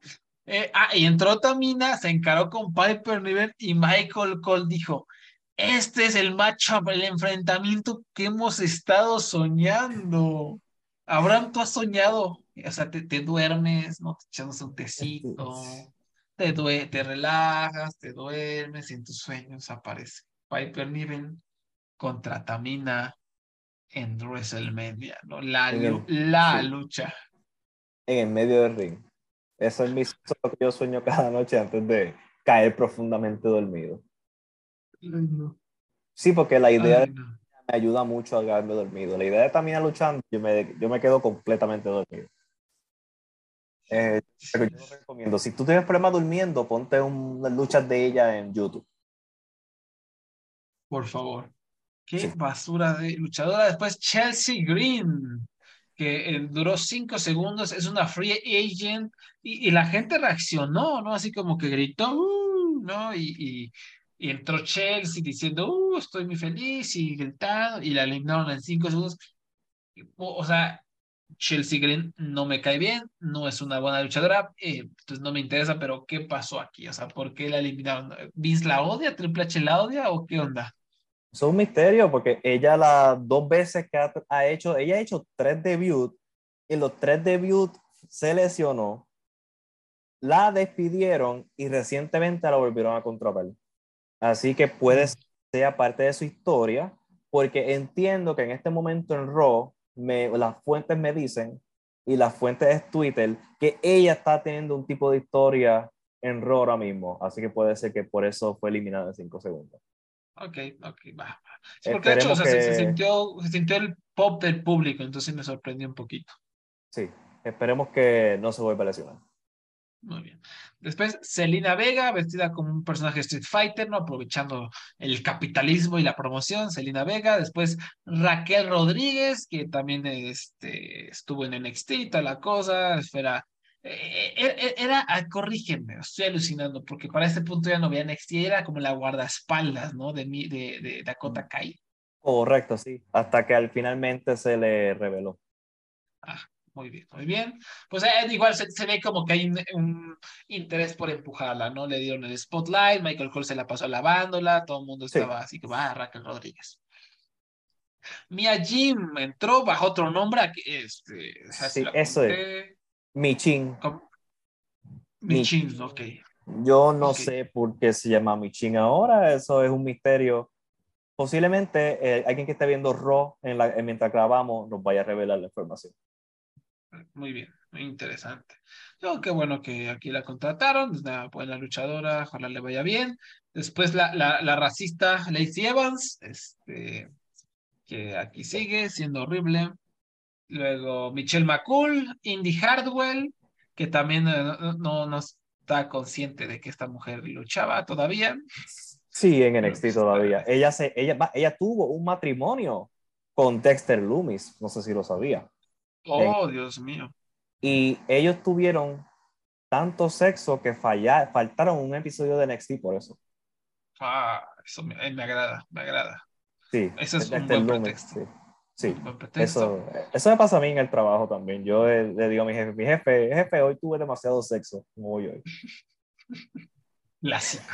Clásico, la clásica excusa para falta del trabajo. Eh, Sonia Deville, que también anda por ahí. Shotzi, Shotzi Blaja, también medio popular zona. Nikki Cross, que no la tolero. Y Naya ah. Jax, número 30, Free Agent. Naya Jax entró y Michael Cole se volvió loco y todo el ring se detuvo para ver cómo entraba y todos tuvimos que definir que Naya Jax es una buena luchadora, que es un monstruo este, de temer a pesar de que nunca ha hecho nada de renombre en su carrera técnicamente. Y pues eh, ya, este, entró. A mí me dio, a mí me dio un bochorno porque ella no hizo nada bien, nada, nada, nada. Tú sabes lo, lo malo que tú debes ser que tú ni siquiera puedes coger un bump bien. Ella trataron de levantarla dos veces y ella como que no, no ayudó al luchador y se vio completamente mal, incluyendo a la ganadora de Royal Rumble porque Rhea Ripley le fue a hacer una movida y como que se, no, como que ni Ajax no cooperó y cayó bien feo. Este, ¿sabes? Tú ni siquiera puedes hacer, estuviste un minuto, dos minutos y no pudiste ayudar a darle un spotlight a las que estaban alrededor tuyo. Vamos. Horrible. Ah, terrible, terrible, pero que se le va a hacer. Dios mío. No, y, que, que, se vacune y se queda afuera. Sí, exacto esta mujer es, es terrible, ¿no? Que, tenga tantita dignidad, tantita esencia y se retire, por favor.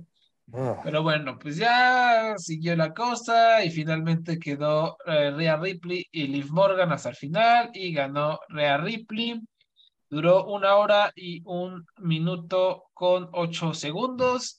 le están atribuyendo que es el récord de más tiempo en un Real Rumble, a pesar de que Liv Morgan duró lo mismo, pero se le, como ganó, sí, supongo, le... Ripley se, le da el récord, ¿no? Ah, y el um, Real Rumble, mi número de apuesta era el 16, así que pues, no gané, ah, tampoco gané ni un centavo en este Royal Rumble. A ver, ¿quién era el 16? Dígame, te checo. Sigan Nox. Ah, no, pues no. Sí, tres no, minutos, no. tres minutos. Sí. Mala. Entonces, Mala cuando salió Becky Lynch, yo dije, ok, la próxima no me va a dar dinero. También hasta, en eso es predecible la WWE, como que siempre es el número uno, el número 30 o el número 27. 27. Sí, el número 28, 27 o 30, ¿no? Este, el año pasado Brock Lesnar 30, 28 Ronda Rousey. Vamos a ver 2021, vamos a ver. Sí, Había el, número 3, Edge número 1, ¿sí? Ni siquiera en eso son creativos. O sea, ¿por qué no el número 15? ¿Por qué no el número, ¿por qué no el número 8 Carlito? Este, esta empresa tiene como cinco historias y en Royal Rumble tiene dos. Y, y, honestamente, ¿verdad? No es que no es que me guste, ¿verdad? Sembrar este tipo de cizaña, pero, de, ¿verdad? Y va a sonar feo, pero desde que murió Pat Patterson, el Royal Rumble, ¿sabe? Claramente el cerebro de, de Royal Rumble no era Vince no eran los escritores, era Pat Patterson y se nota, porque desde que el hombre dejó de trabajar los Rumble porque murió, pues esto ha cambiado. Definitivamente. Sí, exacto. Y, han sido aburridos. O sea, el problema es eso que no hay. Entra alguien y es un momento de wow, ¿no? Y luego no pasa nada. Luego entra alguien interesante, un momento de wow y ya. No, realmente no hay como cosas divertidas, no hay cosas que en tres años te vas a acordar qué pasó en el Royal Rumble 2023, más allá de Cody contra Gunther, ¿no? Realmente. Fuera de pues ese final. porque esto, porque el, tienen un serio problema de cómo hacer que sea entretenido por una hora y cómo tejer historias y cosas, eh, porque también es parte del default de WWE que ni siquiera respetan su propia historia de hace un año.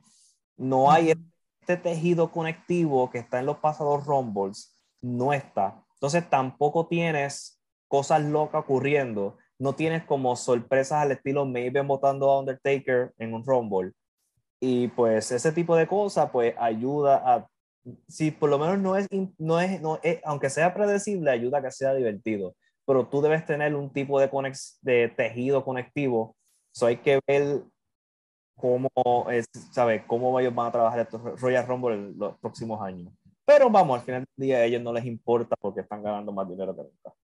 Sí, sí y, de hecho para reforzar este punto, eh, le fue súper bien al pay-per-view, dice que la WWE está muy contenta, que porque tuvo muy buenos números en Peacock, superaron los del año pasado y además en cuanto a taquilla fue una de las más grandes en la historia, bla, bla, bla.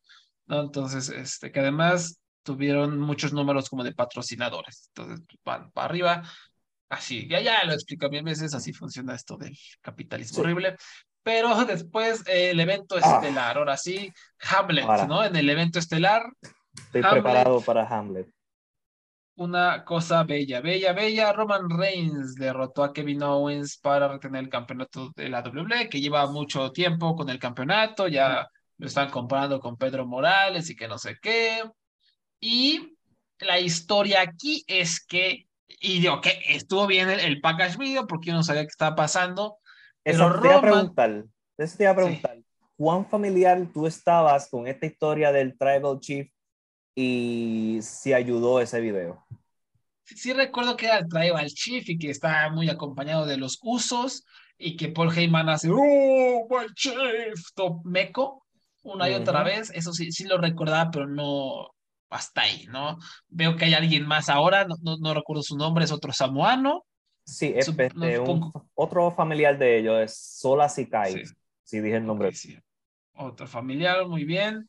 Y Sami Zayn también es como ahí el, el, agregado que se ha vuelto como, sí, tú eres mi jefe, ¿no? Tú eres mi, my tribal chief y ha, estado, ha sido como el, el vato manipulado que, que se come las balas, ¿no?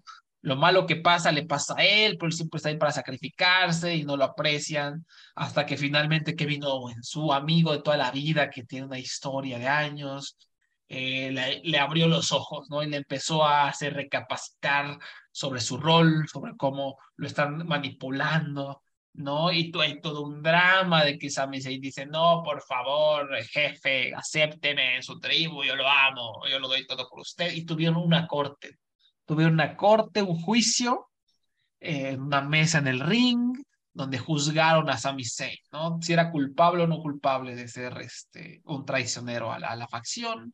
Y pues los compas, ¿no? Uno de sus compas dijo, sí, él nos ha ayudado, echarla. Entonces resultó ser no culpable. Ah, Jay Uso, sí, Jay Uso. Sí, que, que Jay Uso, originalmente, Jay Uso estaba en contra de Sami Zayn porque él decía, él no es sangre, él es de afuera, mira, entonces, porque es como que eh, Sami Zayn fue aceptado muy rápido para su esto, so él estaba como todo el tiempo probando su lealtad a Roman Reigns y a Bloodline, especialmente a Jey Uso, que es el que no lo aceptaba. En el Survivor Series, en la War Games, este, él se ganó el corazón de Jey Uso. Por eso es que Jey Uso fue que al final de del, del, en el segmento de esta lucha fue que se va. Porque ahí finalmente aceptó a, a Sami Zayn, ok, sí, tú eres uno de nosotros, y en el, en el tryout que hubo en el medio del ring, él fue que finalmente defendió a Sami Zayn porque ya lo tiene ganado. Efectivamente, efectivamente, qué historia tan profunda. ¿no? Y pues ya la lucha, 19 minutos, eh, estuvo entretenido nada, más o menos, o sea, no, no le puse toda la atención, también que estaba trabajando, pero este como que pues, eh, veía Near Falls y estaba emocionante el asunto. Y al, pero ya al final Roman Reigns le empezó, ya con ayuda de un golpe bajo, le empezó a dar una tunda a Kevin Owens, ¿no? Lo destrozó y, ya lo cubrió la victoria, pero lo, que vino después fue el Oscar, ¿no? Oscar de mejor ah. actor a Roman Reigns, Oscar de mejor actor de reparto a Sami Zayn, y por qué no Oscar de mejor actor de reparto a, a Jey Uso. Eh, No, a- a- y el Globo de Oro a, a Paul Heyman, ¿no? Porque eso siempre nominan a actuaciones pésimas. Entonces, este, que por cierto, que por cierto, me encontró un post de Reddit, ya sabes, de esos de Reddit, con mil likes, mil likes, las expresiones faciales de Paul Heyman durante toda esta historia han sido geniales. Vean esto, esta entrada ha sido mi favorita, ¿no? Y es literalmente Paul Heyman haciendo una cara súper sobreactuada, así, con los ojos abiertos, viendo hacia, el, hacia Roman Reigns y hacia el campeonato. La historia, Abraham. La historia, Abraham, es que no ve a Roman, ve al campeonato. ¡Wow! ¡Qué profundidad narrativa! Y todo en los comentarios es como, ¡wow! ¿No? Y justo así ya sabes en dónde está la lealtad de Paul Heyman. Ah. ¡Wow! ¡Qué historia! Esta gente, te juro que si les pones a ver una película de David Fincher, se, se les caen los calzones, ¿no? Es increíble. Yo- o más bien tienen la barra tan baja en WWE que cuando hay un detalle como este, como que Paul Heyman ve el campeonato con ojos saltones y sobreactuados, y es como, ¡uh! Ya, ¡oh, wow! ¡Qué gran nivel de storytelling! Yo, yo tengo como unos sentimientos encontrados con este segmento y esta historia. Y tengo que admitir que en parte es culpa de la burbuja tuitera. Que honestamente no sé si, si existe. En Facebook, estoy seguro que en Facebook es lo mismo. Y es que muchas personas, porque muchos fans aman esta historia de Roman Reigns como el Bloodline. A mí no, porque es repetitiva todo el tiempo.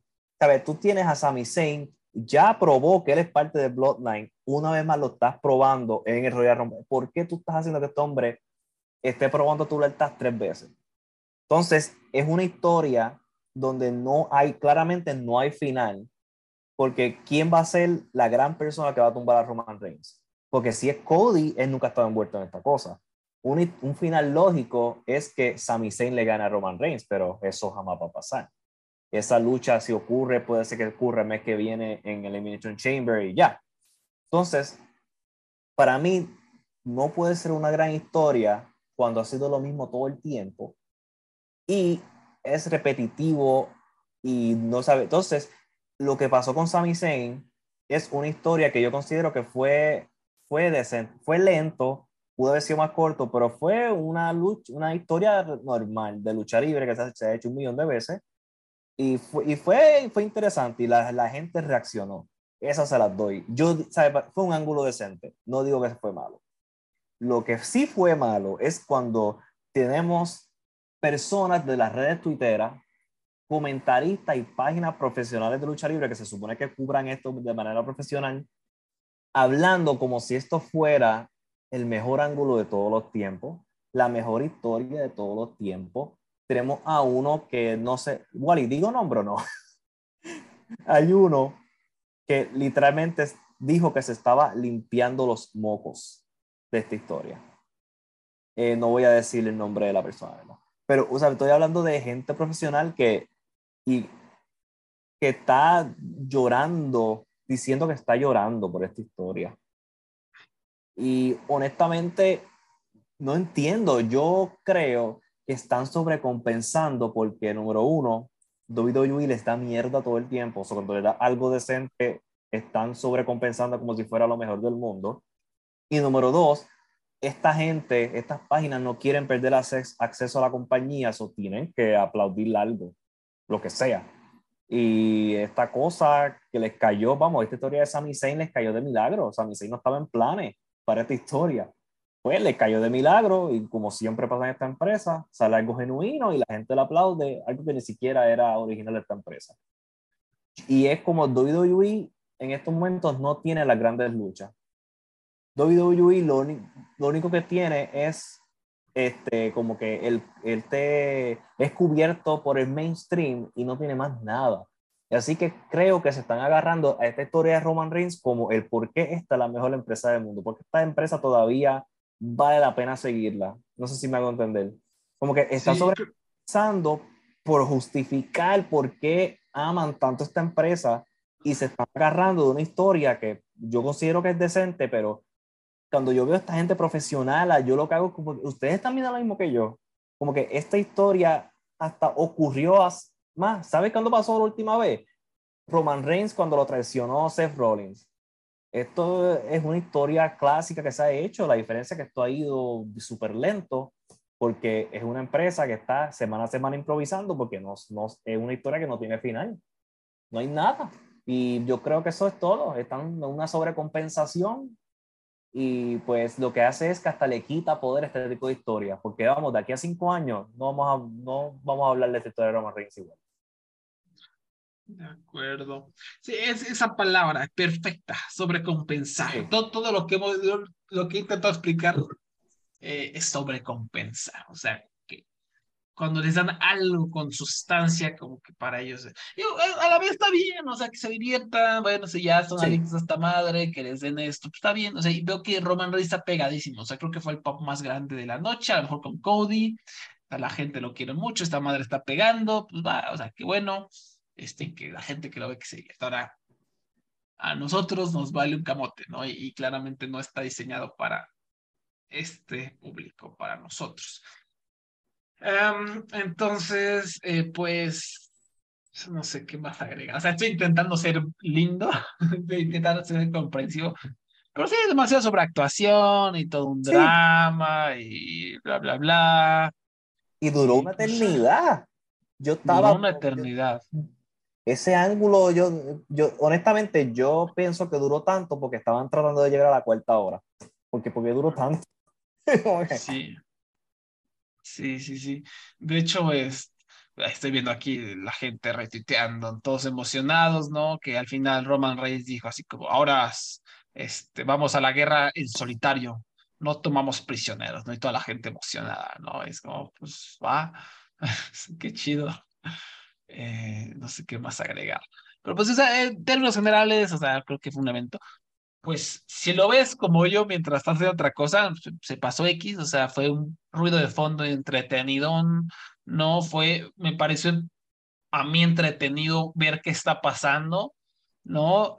Burlarme desde un, desde un sí, sentido burlón, de decir, ja, Botch, ¿no? O ja, Baron Corbin, ¿no? Y también un poco curiosidad, ver quiénes están todavía encubrados. El, el Rumble femenino me, me repito, me, se me hizo muy interesante ver cómo pues, ya hay mucho talento, no, no tuvieron que recurrir a tanto a, leyendas. Y, y, repito, o sea, lo que dije al principio, no entiendo por qué los fans regresaron, ¿no? Como que se nota que están impulsando, pues a Bianca Belair, que ya es campeón un rato, ¿no? A Rhea Ripley, a, a pues, cosa Piper Niven, por lo menos estuvo ahí un buen rato, a Gunther, no hay como cositas fuera de, de, lo que Vince haría, ¿no? Y eso supongo que es un cambio refrescante para fanáticos y, pues va bien, bien por ellos, pero la verdad es que estuvo aburrido, o sea, si te pones a ver solamente las, los ocho minutos de la lucha entre Bianca Belair y Alexa Bliss, pues te duermes, ¿no? ¿Tú, ¿Cuál fue tu experiencia? ¿Que, que te la chutaste más de, a soldado, de, perdón, de, a guerrero, ¿no? De verlo y así, este, sin, sin hacer otra cosa. Sí, yo lo vi directamente, lo vi con mi hermana, la amiga de mi hermana y, la, y su madre, y que es una señora, como dirán, unos 50 años, que ella se estaba viviendo cada minuto de este evento. Así que eso me ayudó a yo disfrutármelo un poco más. Pero, pero cuando Cody Rose sacó a Gunther del ring, el resto del show para mí fue horrible. ¿Sabes? Pues, no es el peor show que he visto, pero, ¿sabes? La lucha de Bray Wyatt y LA Knight fue mierda, pura mierda. Bianca Belair y Alexa Bliss pecó de ser aburridísima. El Rumble de mujeres, si lo viste sin estar, la mejor manera fue verlo trabajando, porque hubo un aburridísimo momento. Y yo me quedé como, oh, wow. Eh. Y obviamente, pues el drama de Roman Reigns y Kevin Owens tuvieron una lucha que han tenido un millón de veces y pues el, ángulo final duró demasiado y, y, algo que si hubiera sido más corto lo hubiera disfrutado más y también la sobrecompensación como que me dio un mal sabor, especialmente porque no son, ¿sabes? Yo no tengo problema con que fanáticos lo disfruten, es que cuando este, páginas profesionales están sobrecompensando este tipo de historia, y especialmente cuando yo veo cosas como la conferencia de prensa que hubo después del evento, donde eran preguntas bien tontas de parte de la prensa luchística, a mí lo que me da es bochorno como que ver profesional, ¿sabes? Hay, por ejemplo, Dave Meltzer, Wade Keller, este, Brandon Thurston, este, Tom Pollock, son ejemplos de personas que no caerían como parte del periodismo malo. Pues el resto, pues, es, es, es bastante problemático en términos profesionales de cómo se cubre la lucha libre en Estados Unidos. Y no me hagan empezar a hablar sobre lucha libre online. Te iba a decir, y, en Latinoamérica, uff, le estamos, pero sí por los suelos, ¿no? Por los suelos. Sí. Sí, sí. Es lo que hay, es lo que hay, banda. Ni modo. No, pues no. Es que también es un equilibrio, ¿no? O sea, si, la lucha en México está estancada, es irresponsable, sí. pues, ¿cómo más va a estar el periodismo? No, si por si el periodismo es malo en general en cuanto a espectáculos se refiere, por ejemplo, ahora en los Oscars habrán visto la cantidad de noticias irresponsables de todos los medios mexicanos, ¿no? Ni siquiera se informan bien de algo tan obvio como ver una nominación que dice Mejor Fotografía Darius Conji por Bardo. Ah, no, todos los medios mexicanos reportaron que Alejandro González Iñárritu recibió la nominación al Oscar a Mejor Fotografía. Es como, no, la recibió el fotógrafo, no él. Exacto. ¿no? Y algo así tan simple, o sea, que puedes ver y leer, no lo hacen, ¿no? Y ahora nos vamos a la lucha libre, donde todos sobrecompensan, donde nos asombramos con, con Roman Reigns haciendo de Shakespeare, pues estamos todos locos, ¿no? Eh, ay, no. Pues una hablando de eso, eh, la triple ¿no? Ya la ya mándenla a dormir. Este, trajo a Alberto el Patrón, que hueva, innecesario, un, un luchador. Abraham, Alberto el Patrón ha movido taquilla, o sea, Alberto Patrón ha generado ratings en la WWE, movió taquilla en México en algún lado. No, en ningún lado del mundo. Esa es mi pregunta. ¿Qué carajo la ha hecho? ¿Por qué lo seguimos trayendo? ¿Por qué tenemos a un... Ok, él, él es un fucking criminal. Él lo están buscando en Texas todavía. Y la entrevista de Conan fue justificando hablando, cuando habló de Alberto, él decía cosas como, ah, sí, es que lo, que lo que pasó entre él y Page es entre él y Page. No, número uno, eso no, como que cabrón, eso no justifica nada, es una relación abusiva, abusiva cubo ahí claramente. Y número dos, él es un, él raptó a una mujer en Texas. Ok, yo como que no, perdóname, pero no me estás, no me estás vendiendo a Alberto de Río en AAA y porque, y porque le dan otra oportunidad. Y vamos, al final del día él va a hacer caer mal a la, empresa. Él va a faltar, él va a fallar, él va a hacer algo. Siempre. No, es, ah, y, es lo mismo, o sea, pero es que hueva la lucha mexicana, siempre es lo mismo. Dar oportunidad a gente mierda, recurrir en, leyendas entre paréntesis, no evolucionar, quitar el spot a alguien que, que le ha echado ganas, que ha chambeado, reconocer a gente abusiva, las políticas, eh, todos amiguismos, es una mierda y justificaciones espantosas, sea, triple A que se vaya a la mierda. O sea, por más que vayan a traer a, al elenco, no sé, a Dragon Gate, ya, o sea. Sí, sí eso. Eh, esa noticia de Alberto, como que hay, ellos tienen este concepto, ¿cómo se llama? El Lucha World Cup. Este, sí, Lucha World Cup. Yo, yo me emocioné, había algunos equipos, me gustaron, especialmente equipos de Japón y, y de Latinoamérica. Pero ese de Alberto me dio un mal sabor de que. ¿Cómo te atreves a discriminar al equipo de Canadá? Es que Vampiro, PCO y quién más? Josh Alexander. Josh Alexander, ¿no? Equipazo, equipo tremendo. Qué cosas, qué cosas, solo en AAA. Es, es, como, es, como traes un microcosmos de la lucha mexicana que no avanza, que está estancada, eh, y es como rarísimo esto que está pasando, que CMLL es pésimo, triple es buenísimo. Triple es pésimo y CMLL otra vez es bueno, que es lo que está pasando ahorita, ¿no? ¿Qué, está pasando? ¿Por qué pasa esto? Qué cosa tan rara. CML está tan bueno que tenemos los medios en inglés cubriéndolo, imagínate. Wow, wow. Cuando Dave Meltzer te está cubriendo, tú sabes que algo está pasando. Él no está muy imagínate si le echaron tantitas ganas. No sé, los luchadores ganarían. lo que me duele. O sea, que fuera de que nosotros nos los que vivimos en México no nos toca ver mejores cosas, también el luchador, pues que se parte el hocico, no gana lo que debería, ¿no? ¿Por qué? Porque la empresa sigue sin crecer, porque la empresa sigue siendo corrupta y hueva. Pero sí, ahí va, ahí va, este, Melele otra vez, no la hemos visto, pero el Rocky Romero contra Volador Junior dicen que estuvo increíble. No, el año pasado el aniversario hizo ruido, el, el Grand Prix hizo ruido. Está figurando también gracias a algunas cosas internacionales que han hecho. Fantástica Y simplemente es, simplemente es luchar bien, ¿no? ¿Qué pasó? Sí. Fantástica Manía vuelve a Japón. Fantástica Manía va a volver y no sé, o sea, esto es muy extraño. La lucha mexicana es muy frustrante, de verdaderamente. ¿Qué le vamos a hacer? ¿Qué le vamos a hacer? Eh, no sé, ¿qué, más tenemos? ¿Habrá algo más que, que, quieras agregar? Este, yo creo que ya hemos cubierto la noticia más importante. Este, y, y para que no nos creía, Vince McMahon va a volver al creativo pronto de la WWE. Eso, ¿sabe? Él el día que el último episodio que, que grabamos, él hizo un golpe de Estado y a la fecha de hoy oficialmente él es presidente de la WWE otra vez. Él dijo que no va a tocar lo creativo, pero vamos, vamos. Y para terminar, pues obviamente eh, no podíamos eh, dejar de hablar de Jay Briscoe, que como ya obviamente ustedes saben, falleció hace algunos días. Fue una tragedia terrible en un accidente de coche y pegó durísimo, ¿no? Eh, es de esas muertes de la lucha libre que, que las recuerdas, que te duelen, no solo por el, porque estaba en boga, porque estaba haciendo un trabajo increíble, sino porque claramente eh, era un hombre muy querido, ¿no? Era un hombre muy amado y eso se notó en el, como todo el derroche de emoción que hubo hacia él, hacia su memoria.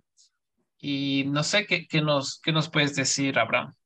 Sí, para este es, es, es, es un, un, ¿verdad? un luchador que murió y claramente causó unas super emociones porque, porque nosotros como fanáticos posiblemente lo hemos visto todos estos años y yo recuerdo que yo estoy viendo los briscos fácil de que yo tengo mis 13 años, 14 años. Yo tengo 31 ahora yo he visto a estos hombres crecer también en el ring como personas. Eh, digo, no personalmente, pero... Y, y, te das cuenta que el amor que la gente sentía era genuino, porque los tweets y los mensajes no eran un descanso en paz y ya. Eran ella, la gente contando historias y la manera en que afectó su vida. Y, es, y fue medio triste, ¿verdad? Ver que mucha gente trajeron la controversia de los briscos. Y yo sé que la estoy trayendo yo ahora, pero es porque es uno de esos casos en donde es medio triste que este, no, este, ellos se ganaron la redención, pero no pudieron demostrarlo a un nivel público. Porque este, todo, hasta los, ellos, eh, Brisco dijo unos comentarios sobre la comunidad, ¿verdad? sobre la comunidad LGBTQ en Twitter hace más de 11 años y eso se le puso sobre su cabeza y por eso ellos no pudieron aparecer en AEW Dynamite, cualquier era el plan originalmente desde que se fundó la empresa. Y porque la, el canal de televisión no quería que los bricos estuvieran en televisión. Este, y fue medio triste que la semana donde murió el hombre, donde el mundo luchístico estaba en duelo, no le dieron la oportunidad a los luchadores en el Dynamite poder expresar, ¿verdad? Lo que, es, lo que sentían. Por lo menos a la otra semana, después de una semana de quejas, este, la, el canal se rindió y dejó que Mark Brisco entrara al programa y hubo un bello tributo que se le hizo, que si no lo vieron lo recomiendo totalmente, el, el último segmento de Dynamite el miércoles pasado. Este, y los Briscos en términos de, de legado luchístico, para mí, honestamente, yo no sé, este, es medio triste que el mundo luchístico mainstream no pudo ver el talento de los, de los, de los briscos en televisión nacional, por ejemplo, porque es uno de los mejores equipos de todos los tiempos. Si es que no es el equipo, porque dime qué otro equipo ha tenido la consistencia y los años que han tenido los Brisco Brothers. lo más cercano son los John Box posiblemente. Y a mí como que se me hace difícil pensar, por lo menos en Estados Unidos no, no hay. Y porque en Estados Unidos, especialmente en términos de años, porque los equipos en los Estados Unidos no duraban tanto. No, muchos de los equipos duraban cinco o seis años. Los Four Horsemen duraban muchos años, pero eso era este, muchos muchos miembros que cambiaban todo el tiempo, con la excepción de Rick Flair y Anderson. En México no sabría si un equipo duró más de 20 años juntos. Con esa consistencia, con ese tipo de, de trabajo que lo que, lo que como los Briscoe Brothers y Jay Briscoe. Y Jay Briscoe no subo, tuvo una carrera exitosa como equipo, sino que tuvo una carrera exitosa solo cuando fue campeón de Ring of Honor. Este, tuvo luchones toda la semana. Pero eh, por lo menos me alegra que se les dio la oportunidad de, de poder expresar este, este último año. Tuvieron tres super luchas contra FTR y me alegra que por lo menos sus últimas grandes luchas fueron vistas por el mayor público posible que yo los Briscoe Brothers. Ellos tuvieron las dos color match en Final Battle 2022 y ganaron en el Voices of Wrestling la lucha del año de 2022. Y el Rich Craig, que es el que coge, el que corre la página, él dijo que la razón por qué eso ganó lucha del año no fue porque murió Jay Briscoe, sino porque y él dijo, mira, antes de que piensen que hay un bomb de que esta lucha ganó porque este, murió el hombre, no, ya esto iba a ganar antes de que muriera. Y eso demuestra que este último año fue, ¿sabes? Dieron su mejor trabajo hasta el, el dio de su mejor trabajo hasta el final. Y es, pues, este, y es lamentable. Pero al menos, ¿verdad? Este, la, la, la familia se ve que está trabajando lo ha manejado bastante bien. Mark Briscoe se ve que con una energía que te sorprende cuando tú ves. Este, de que a pesar del duelo que debe estar pasando. Y el mundo luchístico, lo menos, este, a pesar, al fin tuvo esa gran apertura de poder este, llorar al hombre y hablar de la influencia. Porque de verdad. ya, hubo, los tributos y este, en, el canal de Ring of Honor subieron ahí como un tributo, más la lucha de Marvel en AEW. También New Japan se rifó, hizo un, un, tributo muy, muy, muy bonito y muy conmovedor. Antes del show de en Yokohama con Noah, eh, donde salieron ahí con este, aún los 10 campanazos, ¿no? En silencio y todo el elenco salió para este, dar su, su respeto, si sonó la música. Y me gustó mucho esto que hizo el, el anunciador, como que gritó su nombre por última vez. Eh, y sí, o sea, fue, fue muy triste. Y, y, lo que tenía Jay Brisco, ¿no? Lo que lo hacía destacarse era que le creías todo. o sea, que tú lo veías y tenía esta rara habilidad. Es en, en, un deporte que se trata de. En un deporte falso que se trata de hacerte creer que es real, él te hacía creer que era real, porque él parecía una verdadera amenaza. ¿no? La manera en cómo se movía, la manera en cómo hacía un promo, la movía en cómo vendía, su actitud en el ring era como muy auténtica, o sea, le creías que iba a lastimar al oponente, le creías que quería luchar, le creías que quería ganar, le creías que era un loco. ¿No? Y yo de alguna manera me tocó también verlo.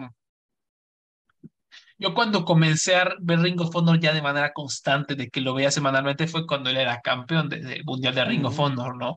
De los primeros eventos que vi así completos de, de, Ring of Honor fue un Final Battle, que el evento estelar fue Jay Briscoe contra Adam Cole. No fue una lucha sin, honor, ¿no? Que, que, creo que acabó, le pusieron tachuelas en la boca y todo estuvo muy bueno. Y, fue un, y en la frente. Ajá, ajá, muy bueno, muy bueno. Y me tocó ver todo ese reinado, fue muy, muy interesante. Y, y después, o sea, saben, la, la, primera gran rivalidad, y eso mucha gente no se acuerda de, de Hangman Page, fue contra Jay Briscoe. Yo, yo, me acuerdo porque como que nadie pelaba a, Page, yo, yo, tampoco no estaba tan convencido, estaba en este, en este facción medio pedorra con, con uh, BJ Whitmer y no me acuerdo quién sí. más, de, de Decay, de, no quién sabe, la década, algo así. Y tuvieron esta, esta gran rivalidad con Jay Briscoe que terminó una lucha como sin honor, buenísima, buenísima, como que nadie peló y nadie vio. Yo fue cuando dije, ay, wow, o sea, Paige sí trae algo, Paige. O sea, yo por eso años, los años siguientes, a pesar de que la gente, ¿te acuerdas cómo despreciaba a Paige en New Japan? Decía, este vato no trae nada, está medio X. Yo decía, sí, es muy X lo que está haciendo en New Japan, pero yo me acuerdo de esa gran rivalidad con Jay Briscoe, ¿no? y totalmente tiene que ver que, pues, que Jay Briscoe lo, lo vendió todo muy bien y, lo ayudó a elevarse, ¿no? Y, y sí, o sea, tenía esta capacidad tan real. Y esos promos de Jay Briscoe, tú puedes ver ahí en YouTube, creo que están haciendo este, playlists de los promos de él, son inolvidables, son, como tú dices, son reales. Jay Briscoe asusta. So, es bien interesante ver videos que están saliendo de él siendo, ¿verdad? Como una persona normal y se ve que es una persona bien nice, se ve que, que era como que medio callado y todo el mundo hablando maravillas de él. Este, sí, se, ve que era amado y además todas las anécdotas, Chávez, el escándalo que hubo del tweet ese, que de verdad hizo un esfuerzo por, o sea, corregirlo, por sí. no, no, no solo decir, ay, perdón, no, acercarse a la comunidad y comprender y, continuamente eh, eh, como checar, ¿no? O sea, está bien lo que hice, perdóname si te lastimé, cómo te sentí, o sea, todo eso, escuché muchas anécdotas, ¿no? Entonces, eh, eso, esa es una verdadera como disculpa y, y algunas lo, lo, hablamos precisamente hace algunos meses con este escándalo de que no podía salir en televisión, ¿no? De que la, pasan muchos años y la gente cambia, ¿no? Sí. Y sí me da la impresión de que Briscoe cambió o aprendió o por lo menos eh, estaba metido en esta onda, ¿no? Esta es una verdad, disculpa, no eh, la clásica de los cancelados que ponen un muro de texto de que les escribió su RP y dice, voy a aprender y estoy en continuo ¿no? aprendizaje, mamá. ¿no? Este dato, en vez de hacer eso, no, no, o sea, no salía en público y lo hacía público y le decía a todos, ¿no?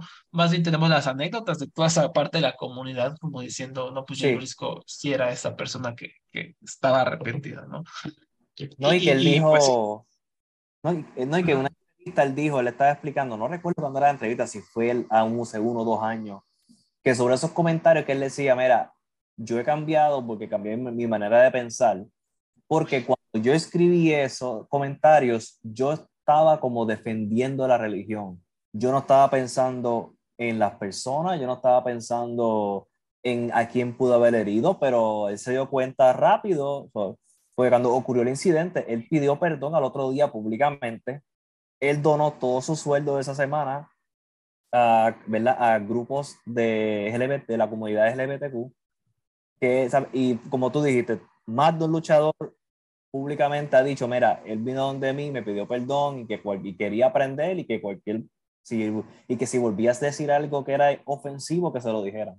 Eso es arrepentimiento real, como tú dices. Sí, y la reacción, o sea, la reacción de la gente, de la comunidad, se notaba que era una persona amorosa. Entonces, bueno, sí. ojalá haya sido así. Y pues sí, es una relación, fue un golpe muy fuerte porque, como, o sea, acaba de ganar lucha del año ¿no? Y está en esta corrida increíble. Y para mí, eh, los Briscoes son la segunda mejor pareja de todos los tiempos, ¿no? Creo que sí. no, no hay manera de decir algo en contra por todos los años que lucharon juntos y todas las grandes luchas y rivalidades que hicieron. Pues tienen que ser La, segunda mejor pareja. Es que no, ¿quién más? Eh, ¿Sabe? En México hay una pareja con más de 20 años juntas con este tipo de, de calidad. Sí, no, no, no, no, no. La única pareja junta es, el, el, Consejo Mundial la corrupción y nada más, ¿no? Pero eso no, no, tiene calidad. No, no, y, y, de Japón tampoco se me ocurre ningún equipo que haya estado más de 20 años juntos con ese tipo de calidad de los Briscoe Brothers. Este, así que, de verdad, para las personas que están escuchando y, y no conocen mucho el trabajo de los Briscoe o de Jay Briscoe y quiere ver más, fue primero, ¿verdad? Por lo menos yo estoy seguro que posiblemente hayan visto ya la lucha de FTR. Pero si quieren ver más, su trabajo es tan bueno que simplemente piensa en un equipo de los pasados del 2002 al 2023. Piensa en un equipo que te haya gustado. Posiblemente los Briscoe Brothers tuvieron la mejor lucha con ellos. Los Box lucharon con ellos. Red Dragon está ahí. The Kingdom está ahí. Los Hardy están ahí hay una lucha Samoa Joe y Homicide contra los Briscoe Brothers. La recomiendo, está en YouTube. esa está súper loca, terminan hasta luchando afuera literalmente. Porque este, eh, ellos contra el genérico y Kevin Steen, no sé qué pasó con el genérico, esperemos que esté bien. ¿Sabes? Ellos tuvieron una pareja que, que se te ocurra de la lucha libre, los Briscos lucharon con ellos y ellos eran un equipo que daba 110% todo el tiempo. Así que yo, yo la semana pasada, hace dos semanas, el día de la, la semana de la muerte, yo vi un montón de luchas de los Briscos, ninguna fue mala. Siempre, siempre calidad y otra vez ese, factor auténtico que, que tenía Jay. Y este, pues sí, o sea, en, en YouTube hay, hay más Ring of Honor, yo, yo, yo, recuerdo que Ring of Honor tiene muchas eh, luchas por ahí en, en, su canal y si no, si, si, las ponen en Google también les va a salir alguna que otra que, que, tengan interés, en fin, pues que descanse en paz y Brisco y, y, y si es un golpe muy duro para, para toda su familia, sobre todo porque una claramente una familia muy unida, ¿no? Entonces, no, y, y está el incidente que no, que sus dos hijas fueron parte del accidente y por lo menos este, lo último que me enteré que, que estaban compartiendo en Twitter es que ya están mejorando las niñas. Una de ellas no tenía, creo que, sentimiento en las piernas y ya lo está recuperando. Así que ha habido, por lo menos, a pesar de la tragedia, está ese lado positivo que aún las dos niñas de él que estuvieron en el accidente están vivas y están mejorando. Así es, ¿no? Entonces, pues esperamos que puedan salir adelante y repito que descansen en paz Jay Briscoe. Y hasta acá llega el programa de los Lucha Jovers. Muchas gracias por escuchar. Recuerden que pueden escucharnos en el feed, en el canal de Voices of Wrestling, voicesofwrestling.com, donde hay análisis previos, eh, eh, de todo, de todo un poco, columnas. Ahorita está, por supuesto, como decía Abraham, el el conteo de lucha del año, Match of the Year, ahí está todo, todo, todo lo, votado por un montón de, de, gente de la industria. Y qué más, qué más, eh, si pueden, ahí donen, está el botoncito en, en, este, en Red Circle para que donen al podcast. Y nada más, repito, nos pueden encontrar en Spotify, en, en YouTube, está por supuesto esto ahí arriba, en iTunes y en, en iBox. Entonces, por ahí vamos. Y señor Abraham, ¿dónde lo podemos encontrar? En arroba ADR012 en Twitter o SlimApe01 en, digo, SlimApe en Instagram. Si quieren ver cómo le doy like a las cosas y no pongo fotos. Este, Excelente. mi novela, La Tercera Avenida, en Amazon. Es la mejor novela del fin del mundo en Puerto Rico que vas a leer este año. Excelente, excelente. Y ya, ya, ya pude recuperar, no, no podía, se descompuso mi computadora y no podía entrar al Twitter, no tenía la contraseña, pues ya por ahí pude recuperar, entonces ya voy a poder este, usarla otra vez, el Twitter de Lucha Jovers, entonces por ahí vamos a estar. Y pues eh, síganos por ahí y nos escuchamos a la próxima. Bye bye. Hello there, my name's Neil David, and I'm the host of Eurograps Express, the podcast exclusively dedicated to the wrestling of Europe. If it's wrestling and it happens in Europe and it's good, we talk about it. Whether it's Rev Pro, Progress, WXW, Passion Pro, Pro Wrestling Chaos, Pro Wrestling North, we don't care, we talk about them all. If it's good and it's exciting, I want to share it with you. We're on the Voices of Wrestling Podcasting Network. Check us out on the feed. Check us out on Twitter at EuroGrapsEXP. And join us for chat about European wrestling and a little bit of chat about cheese. Hopefully, see you there.